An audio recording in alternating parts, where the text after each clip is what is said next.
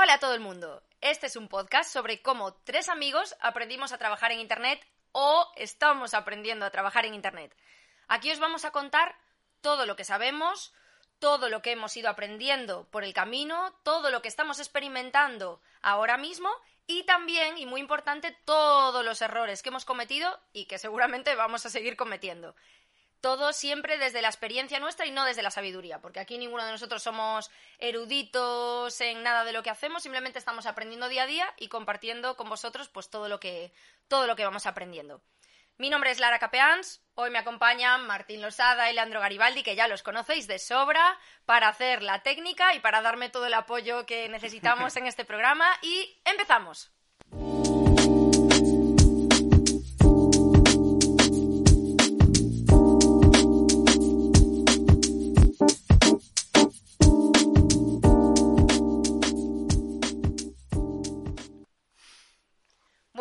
Una nueva temporada del podcast de todo lo que sabemos, pero va a ser una temporada muy difícil. Muy difícil, no, espero muy difícil.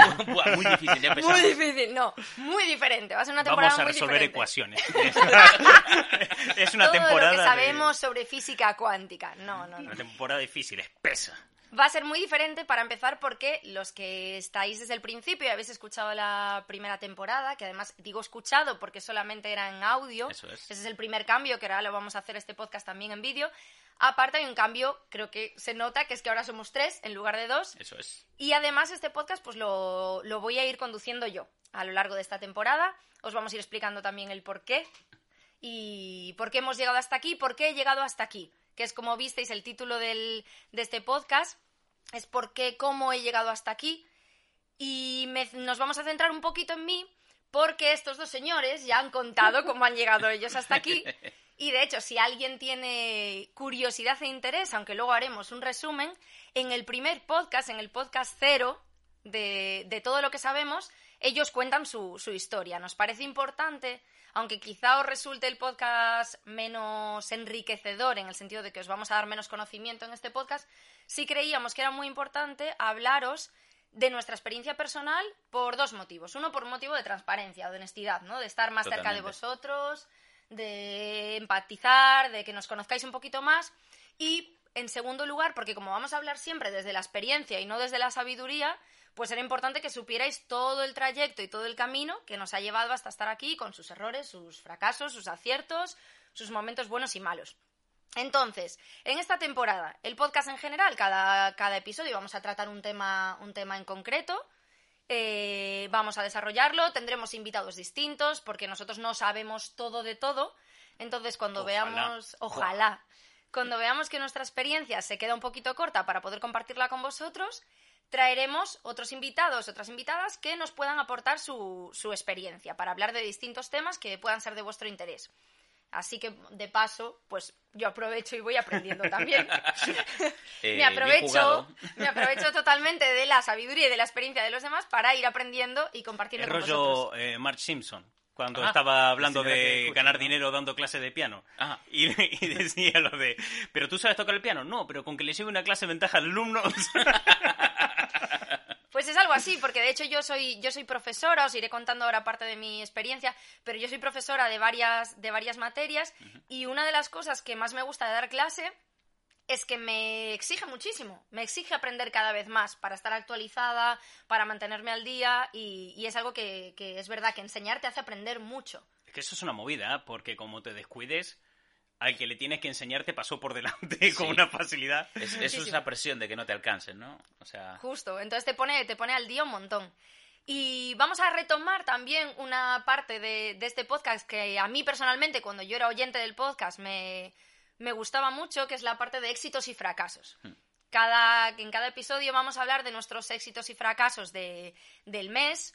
eh, y vamos a contar un poquito, pues para compartir con vosotros eso, tanto las cosas que creamos que nos suponen una superación personal o profesional, como aquellos errores que hayamos ido cometiendo para que vosotros también podáis escucharlo y sentiros menos solos. Que cuando todos tenemos esos días que decimos, ah, todo me sale mal, esto es una mierda, soy una inútil, que pasa, a mí me pasa muchísimo. Pues escuchar también los fracasos de los demás yo creo que ayuda un poco a decir, vale, esto nos pasa a todos, no hay Mira, problema. Esos también hacen caca. Ellos también son unos inútiles. Lloran en cuclillas y en todo el mundo. La sección la llamaremos La Llorería. La llorería. Éxitos y llorería. Buah, es buena esa. Te Sí, sí, hundes sí. en el momento más, más caído tuyo y dices, eh, pero mira, eh, mis ídolos también eh, tocan, tocan caca. Tocan caca. Porque están, en- es que mis expresiones están en la mierda, pero es que Quiero, por favor, violento. quiero rescatar esta caca. frase para la eternidad. Una foto de Gary y una frase abajo. Mis Mis ídolos ídolos también tocan caca. Mis Gary ídolos así con y después nosotros, Claro. claro. No, no, no. O sea, que Bueno, cuando ya nosotros sea más. famoso y ya lo pete con su Nosotros más, libro. claro. cuando Gary ya lo esté petando con su libro de cómo ser un viejo sabroso. Sí. Ya cuando tenga eso, esa guía de sensualidad de Gary. Correcto. Pues coger y ponerle abajo en la contraportada, ¿viste? Que saque incluso. eh, mis ídolos también tocan caca. Leandro Garibaldi. Sí, Qué por maravilla. supuesto, pero con, con la mejor cara de viejo sabroso, quiero encuadrada esa imagen y esa frase, sí. Pues después de este momentazo. que por Nos supuesto. tienes a los dos de, de invitados. ¿Qué, ¿Qué coño? No, no, esperabas? no, no, si yo estoy Esperabas. encantada, si esto es un momento de éxito, no fracaso, o sea, total. Ya tardaba en salir, algo así. O sea, yo dije, bueno, esto está ¿Cuánto durando tardamos? mucho. Diez minutos en hablar de caca. Bueno, está bien. Bien, bien, bien, bien. Después tendremos, por supuesto, eh, momento preguntas del chat, ¿vale? Yes. No nos olvidamos de vosotros, aunque durante el podcast sí que nos centraremos un poquito más en general en desarrollar el tema. Sí que al final dejaremos que podáis preguntar todo lo que queráis de, ese tema y a mayores, ya lo recordaremos al final, pero durante las semanas entre un podcast y otro vais a poder también ir haciendo preguntas del tema que vayamos a tratar en el siguiente podcast para que podamos interrogar ahí al invitado o a la invitada que venga y extorsionarle, interrogarle hasta Dios. que exprimirle para que Mira, deje ¿cómo todo puedo poner un post en? Instagram y que me funcione muy bien? Y recuerda que me respondes o mato a tu mamá. Tengo a tu perrito secuestrado. Tú verás si me respondes o no. Eh, esa, es que has dicho drenar información, o sea, es- es- te voy a sacar Exprimir, todo el jugo cada centavo. Me gusta, o sea, también te digo, el que venga sabe a lo que viene. O sea, Claro, el sí. invitado, oye, mira, aquí te vamos a sacar hasta la última gota. Honestidad ante todo. Yo le diré, cuando eh, llame a alguien para pedirle que venga de invitado, le diré, mira, escúchate el minuto este del podcastero y dime, dime qué opinas. Eso es lo que hay, macho. Eh, sabías a lo que venías. Entonces, realmente, hoy estamos en el podcast número 14 de todo lo que sabemos, pero sería casi un, un reset, ¿no? Sí, Porque... es que más, eh, bueno, también que estamos en directo hay mucha gente que no te debe tener ni puta idea de que habían 13 antes. Claro, Claro, pero, eso. pero, ahora ya lo sabéis y si queréis podéis ir a buscarlos, que son fáciles de encontrar. Están en todas las plataformas de podcast habituales y demás. Y en YouTube también, que me Ah, he tomado el trabajo YouTube, de resubirlos todos a YouTube para cuando empezara esta temporada. Exactamente, en el en el canal canal- de YouTube de todo lo que sabemos están los episodios anteriores en audio y también están en Spotify y en Evox. Y Eso- si aún así no sabes llegar, eh, te vamos a dejar un enlace a nuestra comunidad de Discord para que puedas ir y ver todos los canales que A la tenemos. gente que está así. A la Realmente digo, es fácil de encontrar. El programa número uno tiene la cara de Gary en la miniatura, o sea, es... Pretty much. Pero eh, era, era mi cara, además, con el rollo este de Sí. elecciones americanas, ¿verdad? Sí, lo Este- hice con este- el mismo estilo de, de arte de los carteles de, de los carteles de- electorales. Fuah, eh, maravilloso esa imagen. Entonces, hoy me toca hablaros a mí, porque como dijimos, ellos ya, ya pasaron por el confesionario. Esto es un poco la, eh, la novatada, la prueba de fuego, Sí. es, es el comienzo. Claro, es que el, el primer podcast, que porque este podcast, todo lo que sabemos, antes lo llamamos Gary y solos, y el primero fue hablar de toda la, la historia de Gary y Martín juntos, Yes, de, de- el- de esa combinación. ¿Cómo nació Y de eso? cómo llegamos desde que nos conocimos hasta estar sentados haciendo el podcast, todo lo que sabemos, donde contamos, pues, pues lo dicho, lo que ya explicó. Entonces, claro, ahora le toca Claro. a ella pasar O sea, por no, el vas a, O sea, no vas a ser menos. Claro. Es el rito de iniciación, no tenemos que, que sacar una gota de sangre ni nada así, pero tenemos que contar todas nuestras miserias. Que de Eh, hecho, ese es el, el podcast, por si lo queréis buscar luego, en el que está eh, Gary, de su cara, en la miniatura, ¿vale? En su YouTube. Eh, yo te digo, el listón está muy alto. Sí, nos En mojamos el- bastante. Sí, en ese sí, en el podcast. anterior, en ese podcast, Gary habló de rupturas, habló, hablamos de problemas con partidos políticos que nunca Cierto. habían salido a la luz públicamente. No, no, eh, Hablamos de, de un bromance. O sea, Sí, el listón está muy duro. alto con lo que cuentes. O sea, no... En su favor, en favor de Lara, voy a decir que nosotros no lo hicimos en directo. Ahí es donde... Claro, ni sí, en sí. vídeo. Ah, tampoco en vídeo. No me, no me ha importado tanto en vídeo, fíjate, ¿eh? No me... Ah, a mí Ya. sé que me, el tema vídeo sé que me impone Te más que si solo estuviéramos en, en audio. Sí, sí, sí. No, sí. hasta en, en un podcast íntimo, ¿no? Cuando te dedicas a contar un Sí. poco pues, lo que dices tú, tus miserias, tu, tu mierdas, cuando vas a hablar de, de lo tuyo, hasta me, me sincero más. Ya estoy en un momento, mira, tan íntimo, tan cómodo, que mira, poco más lo hago eh, en ayumbos. O sea, porque puestos a desnudar mi alma, eh, ya me da todo lo demás igual. Porque me, me era más importante las cosas que estaba diciendo que cualquier otra cosa. O sea, también te digo, me dejé llevar. Fue muy cuando tienes un buen entrevistador que te saca todo eso, pero los entrevistados éramos nosotros dos teniendo una charla súper sincera Claro. para pues, a ver si le interesa a alguien esto, ¿sabes? Completamente. Ese es el tema. Yo no estoy muy segura de lo que- de lo que de que lo que voy a contar hoy eh, sea de gran interés, pero como decíamos antes, por honestidad nos parecía eh, importante compartirlo y a partir del próximo, pues sí que ya hablaremos de, de distintos temas. Claro. Yo espero que os interese, que os pueda aportar algo, porque al final siempre aprendemos un poquito también de las historias de los demás. No creo que haya tanto salseo como en el podcast de ellos. Ya nos así- ocuparemos de que lo hagas. Bueno, bueno, bueno. Así que nada, os voy a contar un poquito, un poquito sobre mí. Eh, ellos hablaron de su historia juntos, nosotros tres nos conocimos bastante más tarde de lo que se conocieron ellos dos, entonces yo me voy a remontar a un poquito antes, o bastante antes, de que de conocerlos a ellos. Os voy a hablar en principio de lo que estudié, de por qué estudié lo que estudié, porque creo que ese es el principio como que en mi caso marcó, marcó un poco todo. Yo mm, estudié la carrera de comunicación audiovisual, que hoy en día pues debe ser un grado, me imagino, ahora todos son grados. Por lo menos aquí, aquí en, el- en Vale, España. ¿no? para, la, para la gente de Latinoamérica, Sí. que deben ser la mayoría de los que están ahora mismo en el directo, eh, ¿qué es un grado? Un Y para mí también, porque yo dejé de estudiar hace muchos años Claro. y nunca he tenido la intención de volver a tocar un puto libro. O sea, por lo menos un libro de los que te mandan el cole, no tengo intención de tocar. Pues un grado es una, es una carrera universitaria de cuatro años. Y que luego normalmente ¿Y eso qué lo diferencia de, de la carrera que hiciste tú, por ejemplo? Eh, nada, simplemente que antes las licencia... había licenciaturas que eran de cinco años y diplomaturas que eran de tres. Ah, vale. Entonces, y ahora todos son grados, es decir, las O sea, diplomaturas las han vale. subido un año, las licenciaturas las han bajado uno, pero creo que es más necesario que antes hacer un máster. Ah, el O sea, negocio. el- eh, ahí está, el truqui, el truqui. Ahora entiendo toda esa reforma educativa europea. El plan Bolonia, Vale, el exacto, maravilloso plan. Bolonia. Porque que- hacer un máster... Exactamente. Así que yo estudié, bueno, lo que en su momento era la licenciatura, que en mi caso ya estaba, realmente ya estaba reducida a cuatro años. Nos condensaron muchísimo, eh, teníamos los mismos créditos, es decir, el mismo número de horas de asignatura que la gente que tenía cinco, Sí. cinco años, pero nos lo condensaron en cuatro, pues porque, bueno, mm, detectaron que la gente de comunicación audiovisual éramos inmortales y que podíamos estar en la facultad de nueve a nueve sin ningún problema. Y porque, también te digo, la carrera comparada con medicina o ingeniería o algo así era un poco pinta y colorea. O sea, Pero, pero ¿qué- comunicación audiovisual, ¿qué es exactamente? Porfa. nada. ¡Wow! ¡Boom! Declaración. Bueno. Esto, nada. Me, me consuela un poco saber que tú y yo tenemos el mismo nivel de estudio que ella y que lo único que nos diferencia es No, el papelito. Pues por ahí, por ahí. No, a ver, se aprenden cosas en la carrera, evidentemente, pero sí es verdad que yo me decepcioné bastante. Porque, claro, la comunicación visual, así como palabra, engloba tantas cosas que al final te quieren dar una pincelada de cada cosa para que tú sepas después a qué te quieres dedicar y realmente no profundizas en nada. Mm, Entonces nosotros en comunicación audiovisual estudiamos cosas tan dispares como desde diseño web y cosas de animación Wow. 3D Ajá. hasta radio, eh, tele, Claro. documental, cine, guion. Un- teníamos una asignatura que se llamaba audiencias, que era como si nosotros fuéramos a trabajar en el consejo de administración o algo así de una gran corporación Compañía, televisiva claro. y fuéramos a decidir O sea, la que- parrilla televisiva, o sea, imagínate. Qué movida, porque además ahora que en, el- en lo que son trabajos audiovisuales cada vez está más especializado, de, de que hay trabajos y puestos que son cada vez más específicos, específicos, claro. es como, bueno, Claro, yo entiendo el pro- a ver, yo entiendo el problema, tampoco se puede culpar todo.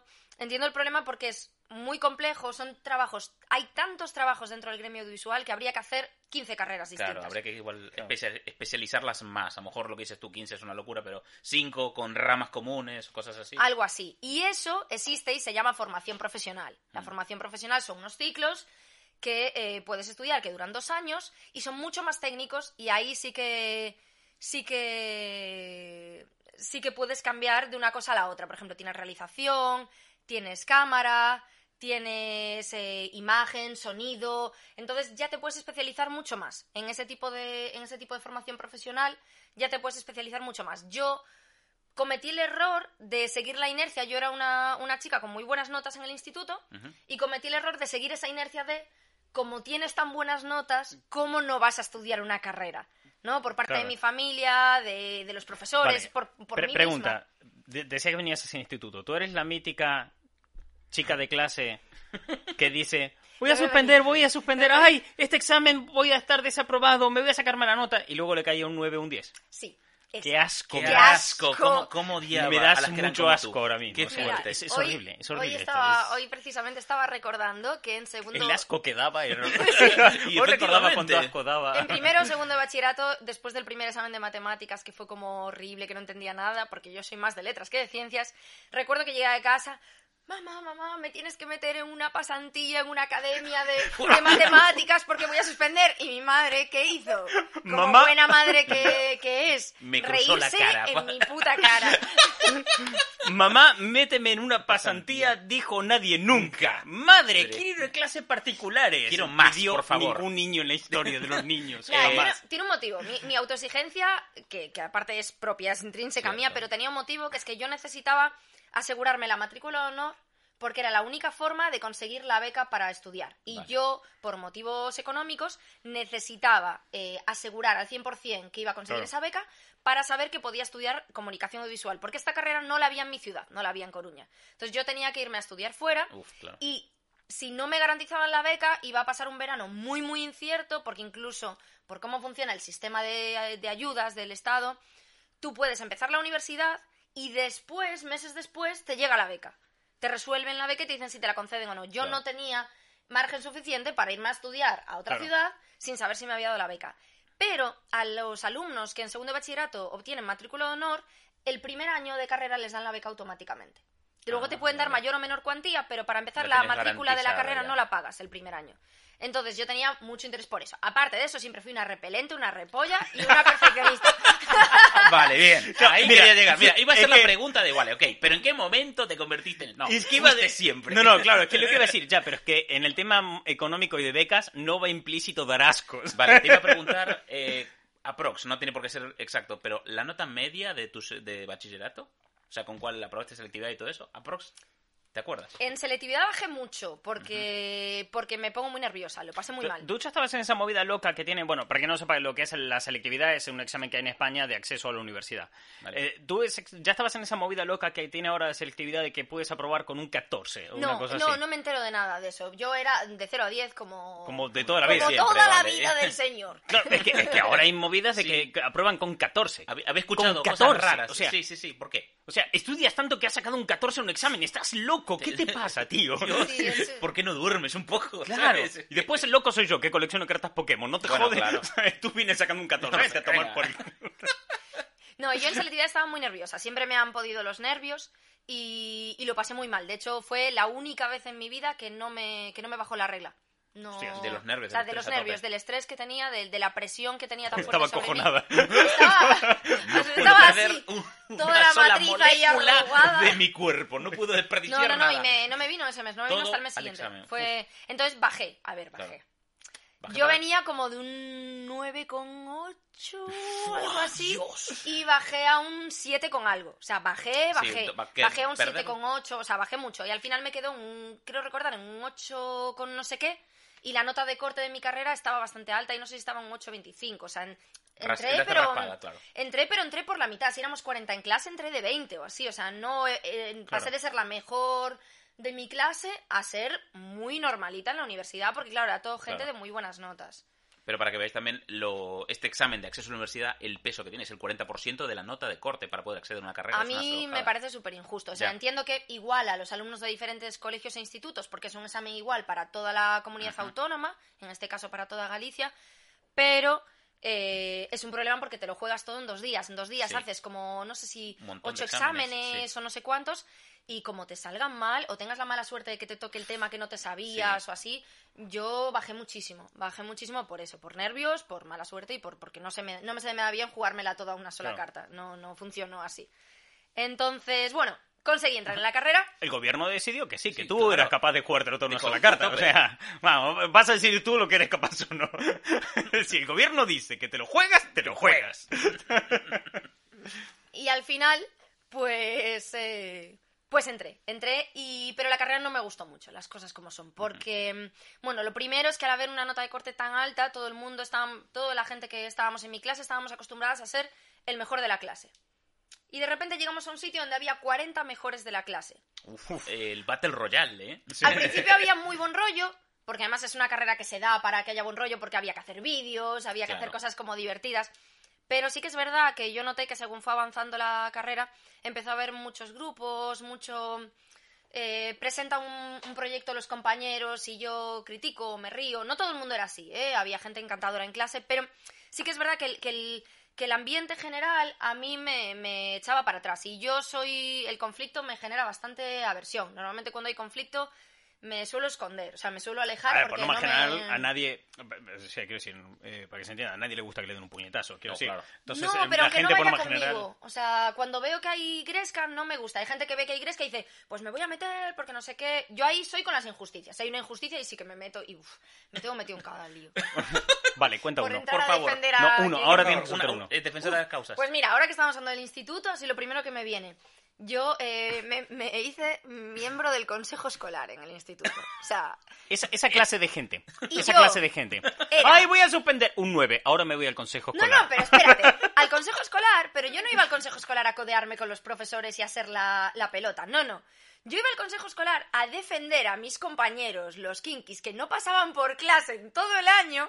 Hostia. De repente yo me plantaba en el despacho del director, es que expulsaron a mi compañero y es súper injusto porque los derechos humanos y no sé qué. Y el director me decía, Los derechos humanos. esta chica, de verdad, que... Eh, ¿En qué me- momento? Me acaba de recordar... ¿Edad? al- que favor, tenías en sí. el- 16, 15... Dios, Bueno, también, a ver, es Sí, un poco la edad de... Es la de ser edad, es la idealista, edad. sí, sí, sí. eh, Es un poco la edad de ser De hecho, le idiota. escribí a las juventudes de un partido político, que no pienso decir cuál es, Vale. y perdieron, nunca me contestaron. Perdieron, Perdieron. una líder, perdieron, líder perdieron nata. todo. Ahora podían ser presidente de España, esa, Eh, mira. fácil. Y, y decirle a los chavales, os lo vais a jugar todo en dos días. Porque yo lo hice y vosotros también vais a sufrir cabrones. Me lo estoy imaginando como el activista este del que se enamora Lisa Simpson, ¿sabes? El de que no come nada que no produzca sombra. Claro, exactamente. Ese tipo de, de activista juvenil. Pues nada, la carrera no fue culpa de mis compañeros, mm, fue más que nada culpa del programa. O sea, no era muy teórico. Yo entiendo que dar asignaturas prácticas es más complicado porque cuesta dinerito. Para dar asignaturas prácticas tienes que darle a los chavales cámaras, micros. Es muy complicado. Para, Entonces, para, para. Eh, Comunicación audiovisual y no había cámaras y micros para prestarle a los A ver, alguna había. Cuenta Pero- la leyenda. Pero Era como ver un la camusino. cámara que usábamos todavía era de estas que llevaban cinta de mini DV, que son como unas cintas de Uh, cassette yo tengo una de esas, sí. ¿En qué año diste esta carrera, por cierto? Pues desde 2006 hasta Hostia, pero 2000... de aquellos sabían con disco duro, ¿eh? Sí, sí, sí, sí. sí, sí. Y, con tarjeta SD, de todo Y si tipo. me apuras, casi casi estaba en la reflex. O sea, porque yo ya en Madrid, cuando me fui al siguiente año, ya, ya entraron las, las cámaras, las reflex que conocemos ahora, que son estas cámaras que se desmontan los objetivos y que han democratizado un montón el, el tema de la fotografía y del vídeo. Entonces, bueno, me decepcionó bastante, la verdad, y pasé una época bastante mala. O sea, sí que, sí que el primer año de carrera me lo pasé muy bien, porque, bueno, me fui a otra ciudad, hice amigos, salir, beber, el rollo de siempre, estas Fiesta. cosas, fiesta. Ser Al- joven, o al sea. mismo tiempo, pues era, ya no era el instituto que tienes que estudiar de todo, era la carrera, que por lo menos era algo que te Claro, que en gustaba. teoría estás estudiando un poco lo que te sale de los huevos. Sí, que- y el ambiente me gustaba, un ambiente muy, pues eso, más de compromiso social, de no sé qué, había un montón de cosas chulas, pero luego la verdad es que me decepcionó un montón e incluso entré en una, en una, tuve una pequeña depresión y, y pasé ¿Y el- no pensaste hacer lo típico de la peña, saltar una carrera a otra o hacer el cambio? ¿Sabes qué pasa? Que ahí tuve algo con lo que he luchado toda mi vida y que ahora llevo por mejor camino, aunque aún me cuesta. Lo que pasa es que yo ahora me conozco muy bien a mí misma y cuando veo que la voy a liar digo, Lara, que nos conocemos. Entonces me veo venir. Y mi problema es que yo, eh, eso, soy muy perfeccionista y para mí cambiar de carrera era como abandonar, era como fracasar. Claro. Siempre he tenido mucho Claro. miedo a decepcionar a la gente. Entonces era como, es que ni se me pasó por la cabeza. Yo he elegido esto, tengo que ser consecuente y tengo que Hasta terminar lo que empiezo. ¿Y en tu cabeza quién decepcionaba? ¿Si cambiabas de carrera o la dejabas? Es que ni me lo planteé. O sea, supongo que si me lo hubiera planteado hubiera pensado que me decepcionaba a mí, que decepcionaba a mis padres, que Pero decepcionaba a la ese- sociedad. No, no, no, ni a la llegué sociedad. Sí, sí, o sea, es Hostia, como... es, es jodido. Sí, sí, es una autoexigencia, mm, o sea, crítica, que no, que no aporta nada, nada bueno. O sea, está bien ser exigente con uno mismo, pero hasta un nivel Pero que no te produzca... machacarse, claro. Claro, o sea, en mi caso era un nivel que me, que, me, que me daba problemas, porque al final, y sigo luchando contra eso, lo que pasa es que ahora sí me lo planteo, sí me veo venir, y entonces sí analizo y digo, vale, no, esto no, esto no. Tengo que hacer un inciso porque el comentario es muy bueno. Dice Chan en el chat que tuvo en tu primer año, eh, dice, Lara era de los míos, que estaban en esas cafeterías que contaba la leyenda que tenían facultades. Exactamente. Al principio iba mucho a clase, pero después no... No, no, no. Igual que yo, pero en el instituto. Pero yo creía que te había gustado mucho el instituto. Sí, pero no por los motivos que el instituto pretendía que me gustase. No, le decía que. Porque como pasaste tanto tiempo allí. Sí, claro. Y más que tendría que haber pasado. Yo repetí segundo y cuando me, o sea, hice primero bachiller, hice segundo bachiller, hice segundo bachiller y cuando me dijeron, te toca hacer otra vez segundo bachiller, dije, chao, No, no. esto no es para mí. O sea, También, también te digo, o sea, estabas como en el instituto más cruel del mundo. Sí, pero era otra movida. Ya. O sea, yo me lo he pasado muy bien. Bueno, Yo me lo- eso es verdad. Lo- Los tres Mira. años que estuve me lo pasé muy bien. O digo una cosa, yo no iba a su instituto y aún así iba a su instituto porque te divertías mucho con la gente que había allí. O sea, y queda en la otra puñetera punta de la ciudad. O sea, me iba a esperaros al salir o a veros porque, joder, me lo pasaba muy bien. Mira, yo estaba pensando que, que esto igual no interesaba mucho, tal, pero mira, por ejemplo, están comentando eso, que dice, me suena bastante todo lo que explica Lara, la verdad. O sea, que me alegro de que a algunos pueda resonar todo esto que cuento, más que nada para que nos demos entre todos cuenta de decir, no, así no, Yo- así, mira. así no, porque esto no me trae felicidad. De hecho, eh, Y eso al final es, quiero decir, yo soy el primero siempre en decir que la felicidad está sobrevalorada. Pero al fin y al cabo, la gracia es perseguirla, no mantenerte siempre Sí, así, sino que, perseguirla. mira, estoy de Pero acuerdo si, contigo, más si que no lo estás persiguiendo, o sea, tú tienes que buscar ser feliz, aunque la felicidad no te dure eternamente. No, claro. Entonces, no, si tú que estás en un sitio diría y sabes que no te va a traer, también sí, bien- Bueno, sí, es- un una sensación, o sea, claro, de muchas cosas. porque luego al final la felicidad son momentos puntuales de, de cosas buenas, de alegría que nos pasan o que tenemos, pero realmente yo creo que la gente cuando habla de que tiene una vida feliz al final de su vida, yo creo que a lo que se refiere es una vida de paz. De un- paz interior. O sea, no Es digo que, que tengas que irte al monte hacer- a vivir, ¿eh? Es Pero... que yo justo lo que estaba pensando con eso es que no te rompan los huevos. O sea, que no te rompan las pelotas debería ser el- la El felicidad a la que uno debería aspirar. Sí, yo sé a lo que aspiro. Pero verdad, hay es- que empezar por dentro. Ah, sí, claro, Que porque no primero romper los huevos es uno mismo. Claro, sí, sí, claro, sí. ahí está. O sea, Yo lo que iba con, con lo que decías antes, con lo que Chan empatiza contigo, es, eh, pero lo escucho de mucha gente que ha pasado por, por la universidad. Yo, claro, yo no estudié carrera. Y mucha gente, colegas, que cuando marcharon, lo típico, se van fuera de la ciudad, vuelven cinco o seis años después y dicen, macho, eh, que cinco o seis años tirados. Que cinco o seis años perdidos porque hay gente que o bien eh, se desilusionaron con la carrera o directamente no les gustó para nada, o la abandonaron, o lo típico, entrar a una carrera porque se lo pedían sus padres. Hmm. Que esa es otra. Y yo creo que ahí la culpa no es de la universidad. Yo creo que simplemente que eh, tenemos a la universidad idealizada y la universidad no es para todo el mundo, ni Yuca. todas las carreras son para todo el mundo. Y voy un paso más allá.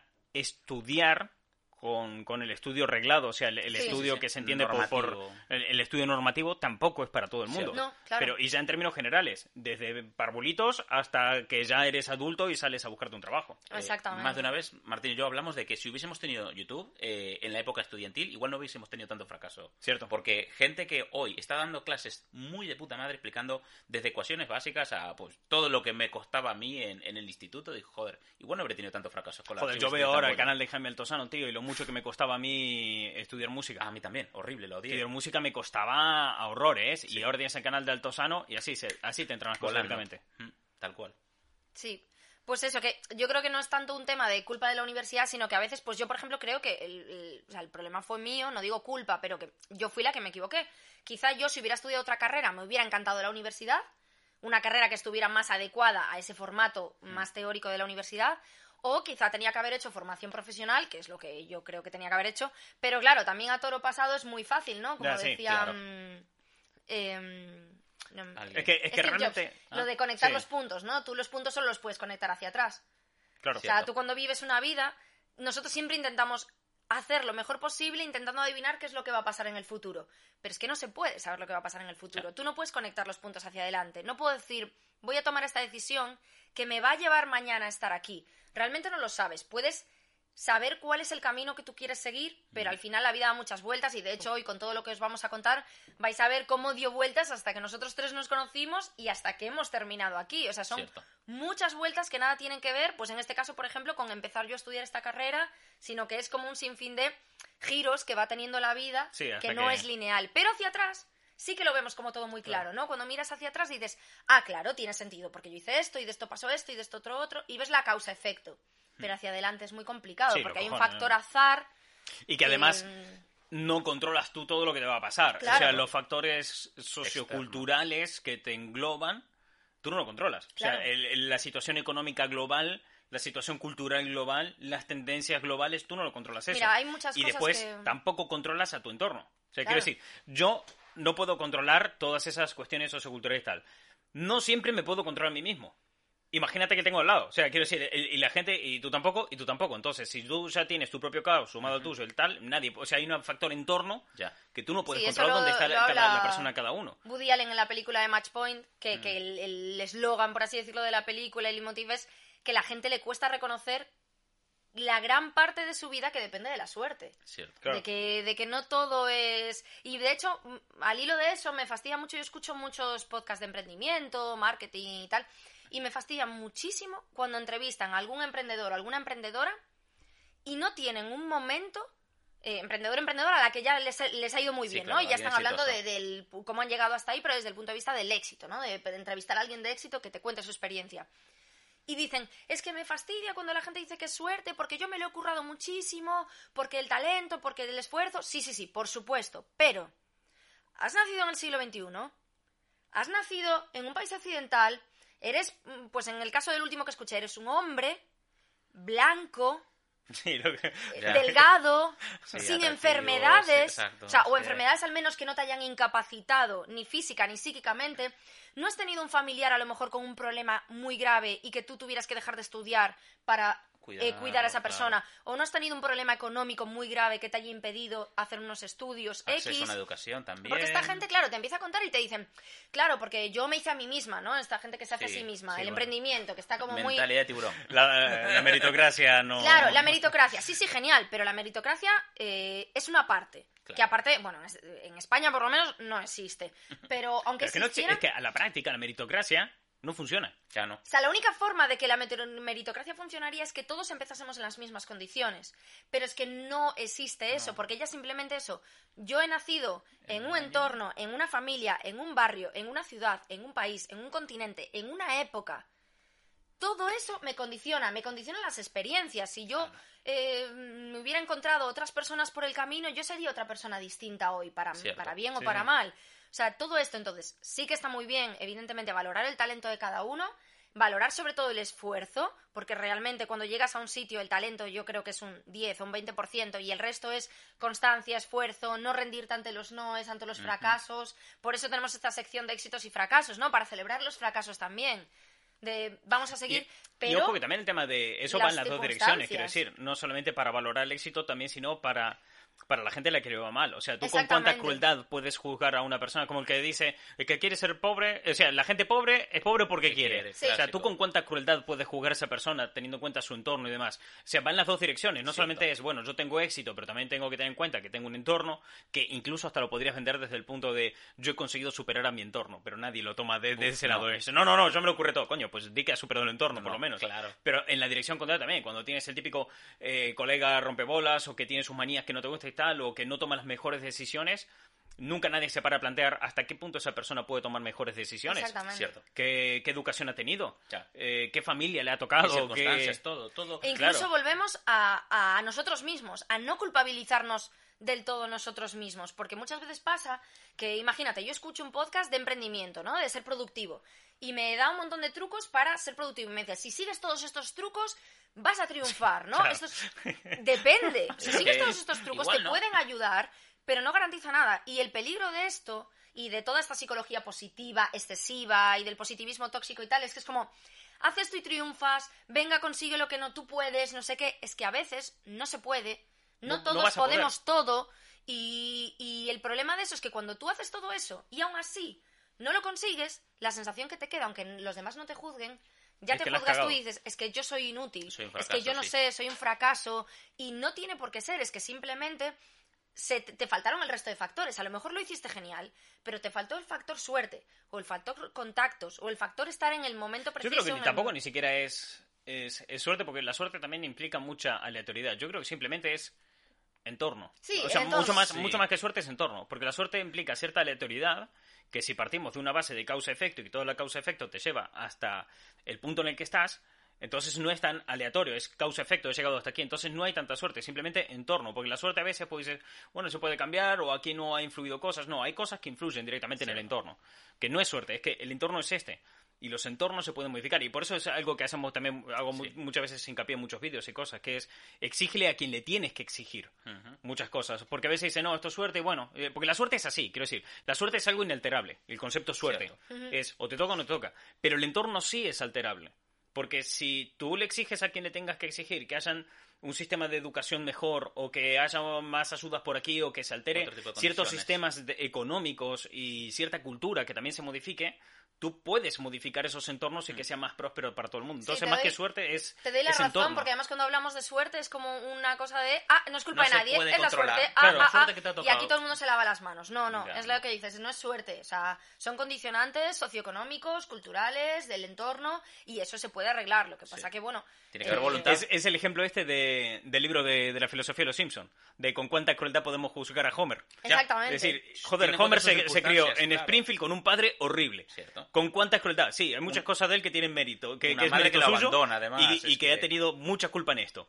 Pero estamos hablando de un tipo que es como es. Y vale, muchas cosas que ha hecho están mal y él recapacitará todo el tema. Pero ¿hasta qué punto realmente podía ser mejor? Claro, hay que, yo creo que ahí el, el truco está en buscar el equilibrio un poco entre no utilizar el entorno como excusa, porque todos somos adultos Exacto. y tenemos la responsabilidad de eh, cambiar, e intentar evolucionar a mejor, intentar sacar lo mejor de nosotros mismos y seguir aprendiendo lo que se pueda con lo que tengamos. Creo que eso es una responsabilidad nuestra y no vale, es que como yo tuve una infancia muy dura, ahora soy un hijo de puta. No.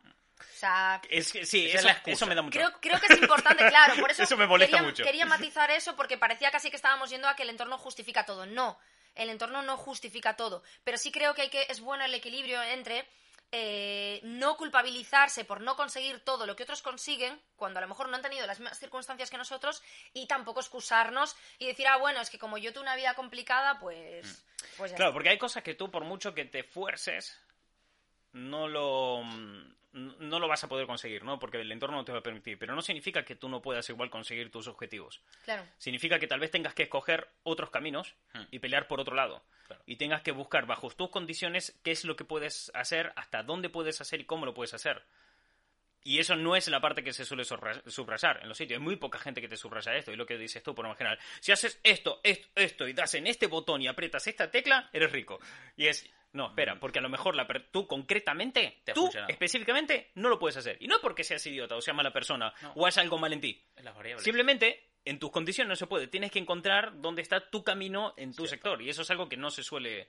o sea, y, y no es que realmente, bueno, porque nací en tal sitio con tal familia y tal rollo, estoy condenado eternamente. No. A lo mejor estás condenado en, en los objetivos que te has propuesto y las metas que te has planteado delante y lo es que que te han ahí quería dicho. llegar, que a veces también nuestros objetivos y nuestras metas, hasta qué punto responden a nuestros deseos reales y hasta qué punto re- responden a lo que creemos que tenemos que desear, porque en los objetivos o el éxito, ¿no? Que también quería hablar de eso, de porque en mi caso pasó claramente de tener un cambio radical de mi concepto de éxito. Eh, el concepto de éxito que yo tenía cuando empecé la carrera, yo quería ser una mujer eh, sin, sin... Yo tenía clarísimo, por ejemplo, que nunca iba a ser madre. Yo no quería tener hijos, de hecho, odiaba a los niños. O sea, era una cosa... O sea, no, La mítica. idea, como, ¿qué, qué es este bicho y qué, por qué habla raro, no? Quita de ahí. Y esto aquí no- acabó con dos niños de 30 años rodeados de juguetes. Y yo siempre pensaba, quiero ser una mujer exitosa en el trabajo y dedicar, era como mi vida a trabajar y tal. Y, no- y según fueron pasando los años, eh, sí que fui teniendo cierto, luego lo desgranaré más, ¿no? Pero cierto éxito, lo que se podría llamar cierto éxito profesional en el sentido clásico de la palabra, de que tengas clientes, que te reconozcan en prensa, que ganes algún premio de cine y demás, que dices, bueno, voy por el buen camino. Y justo ahí mi concepto de éxito cambió y descubrí una nueva vocación. Y tuve una dialéctica complicada conmigo misma, porque era como, claro, tú tienes un tiempo finito. Entonces tú no puedes dedicar ocho horas a esto y luego otras ocho a esto. O si puedes, porque lo hago a veces y luego petas, que eso es lo que pasa. Cierto. Entonces, claro, las horas son las que son al día y, y hay que repartirlas entre todo lo que te gusta. Y cuando empiezan a gustarte otras cosas o empiezas a plantearte que quizá tu objetivo vital no era el que habías pensado desde un principio, porque era el que la sociedad consideraba, ¿no? Eh, pues yo tengo un trabajo de éxito, una hipoteca, una casa. Bueno, en el caso de la sociedad también piden pareja, hijos, ¿no? Pero bueno. Sí, lo típico Pero de escribe un libro, planta un árbol, ten un hijo, ¿sabes? Cómprate una casa. Que era, pues, yo cuando era chico, por lo menos era lo mítico, que siempre Sí, decían los siempre adultos. decía. Era esas cosas que tenías que, que conseguir. Vale, entonces, claro, el, el tema es que yo cambié. O sea, yo empecé a trabajar en el, en el audiovisual y luego cambié. Y, y empecé a trabajar en otras cosas. Pero quería, quería remontarme a, a qué hice al acabar la carrera, porque os contaba que estaba bastante decepcionada. Me dieron una beca el último año y pude ir a estudiar a Madrid, que me apetecía como experiencia vital realmente. Me apetecía trabajar en otra ciudad, o sea, estudiar en otra ciudad. ¿Y el agua qué tal? gente. Riquísima. El, El agua, de Madrid, de Madrid está muy rica. De hecho, llevo toda mi vida bebiendo agua del grifo y cada vez más gente me dice, ¿pero cómo ves agua del grifo? Y yo, joder, en Coruña se puede beber, en Madrid también, yo no conozco otra cosa. Luego una vez fui de viaje a Barcelona, bebí agua del grifo. Uf, no.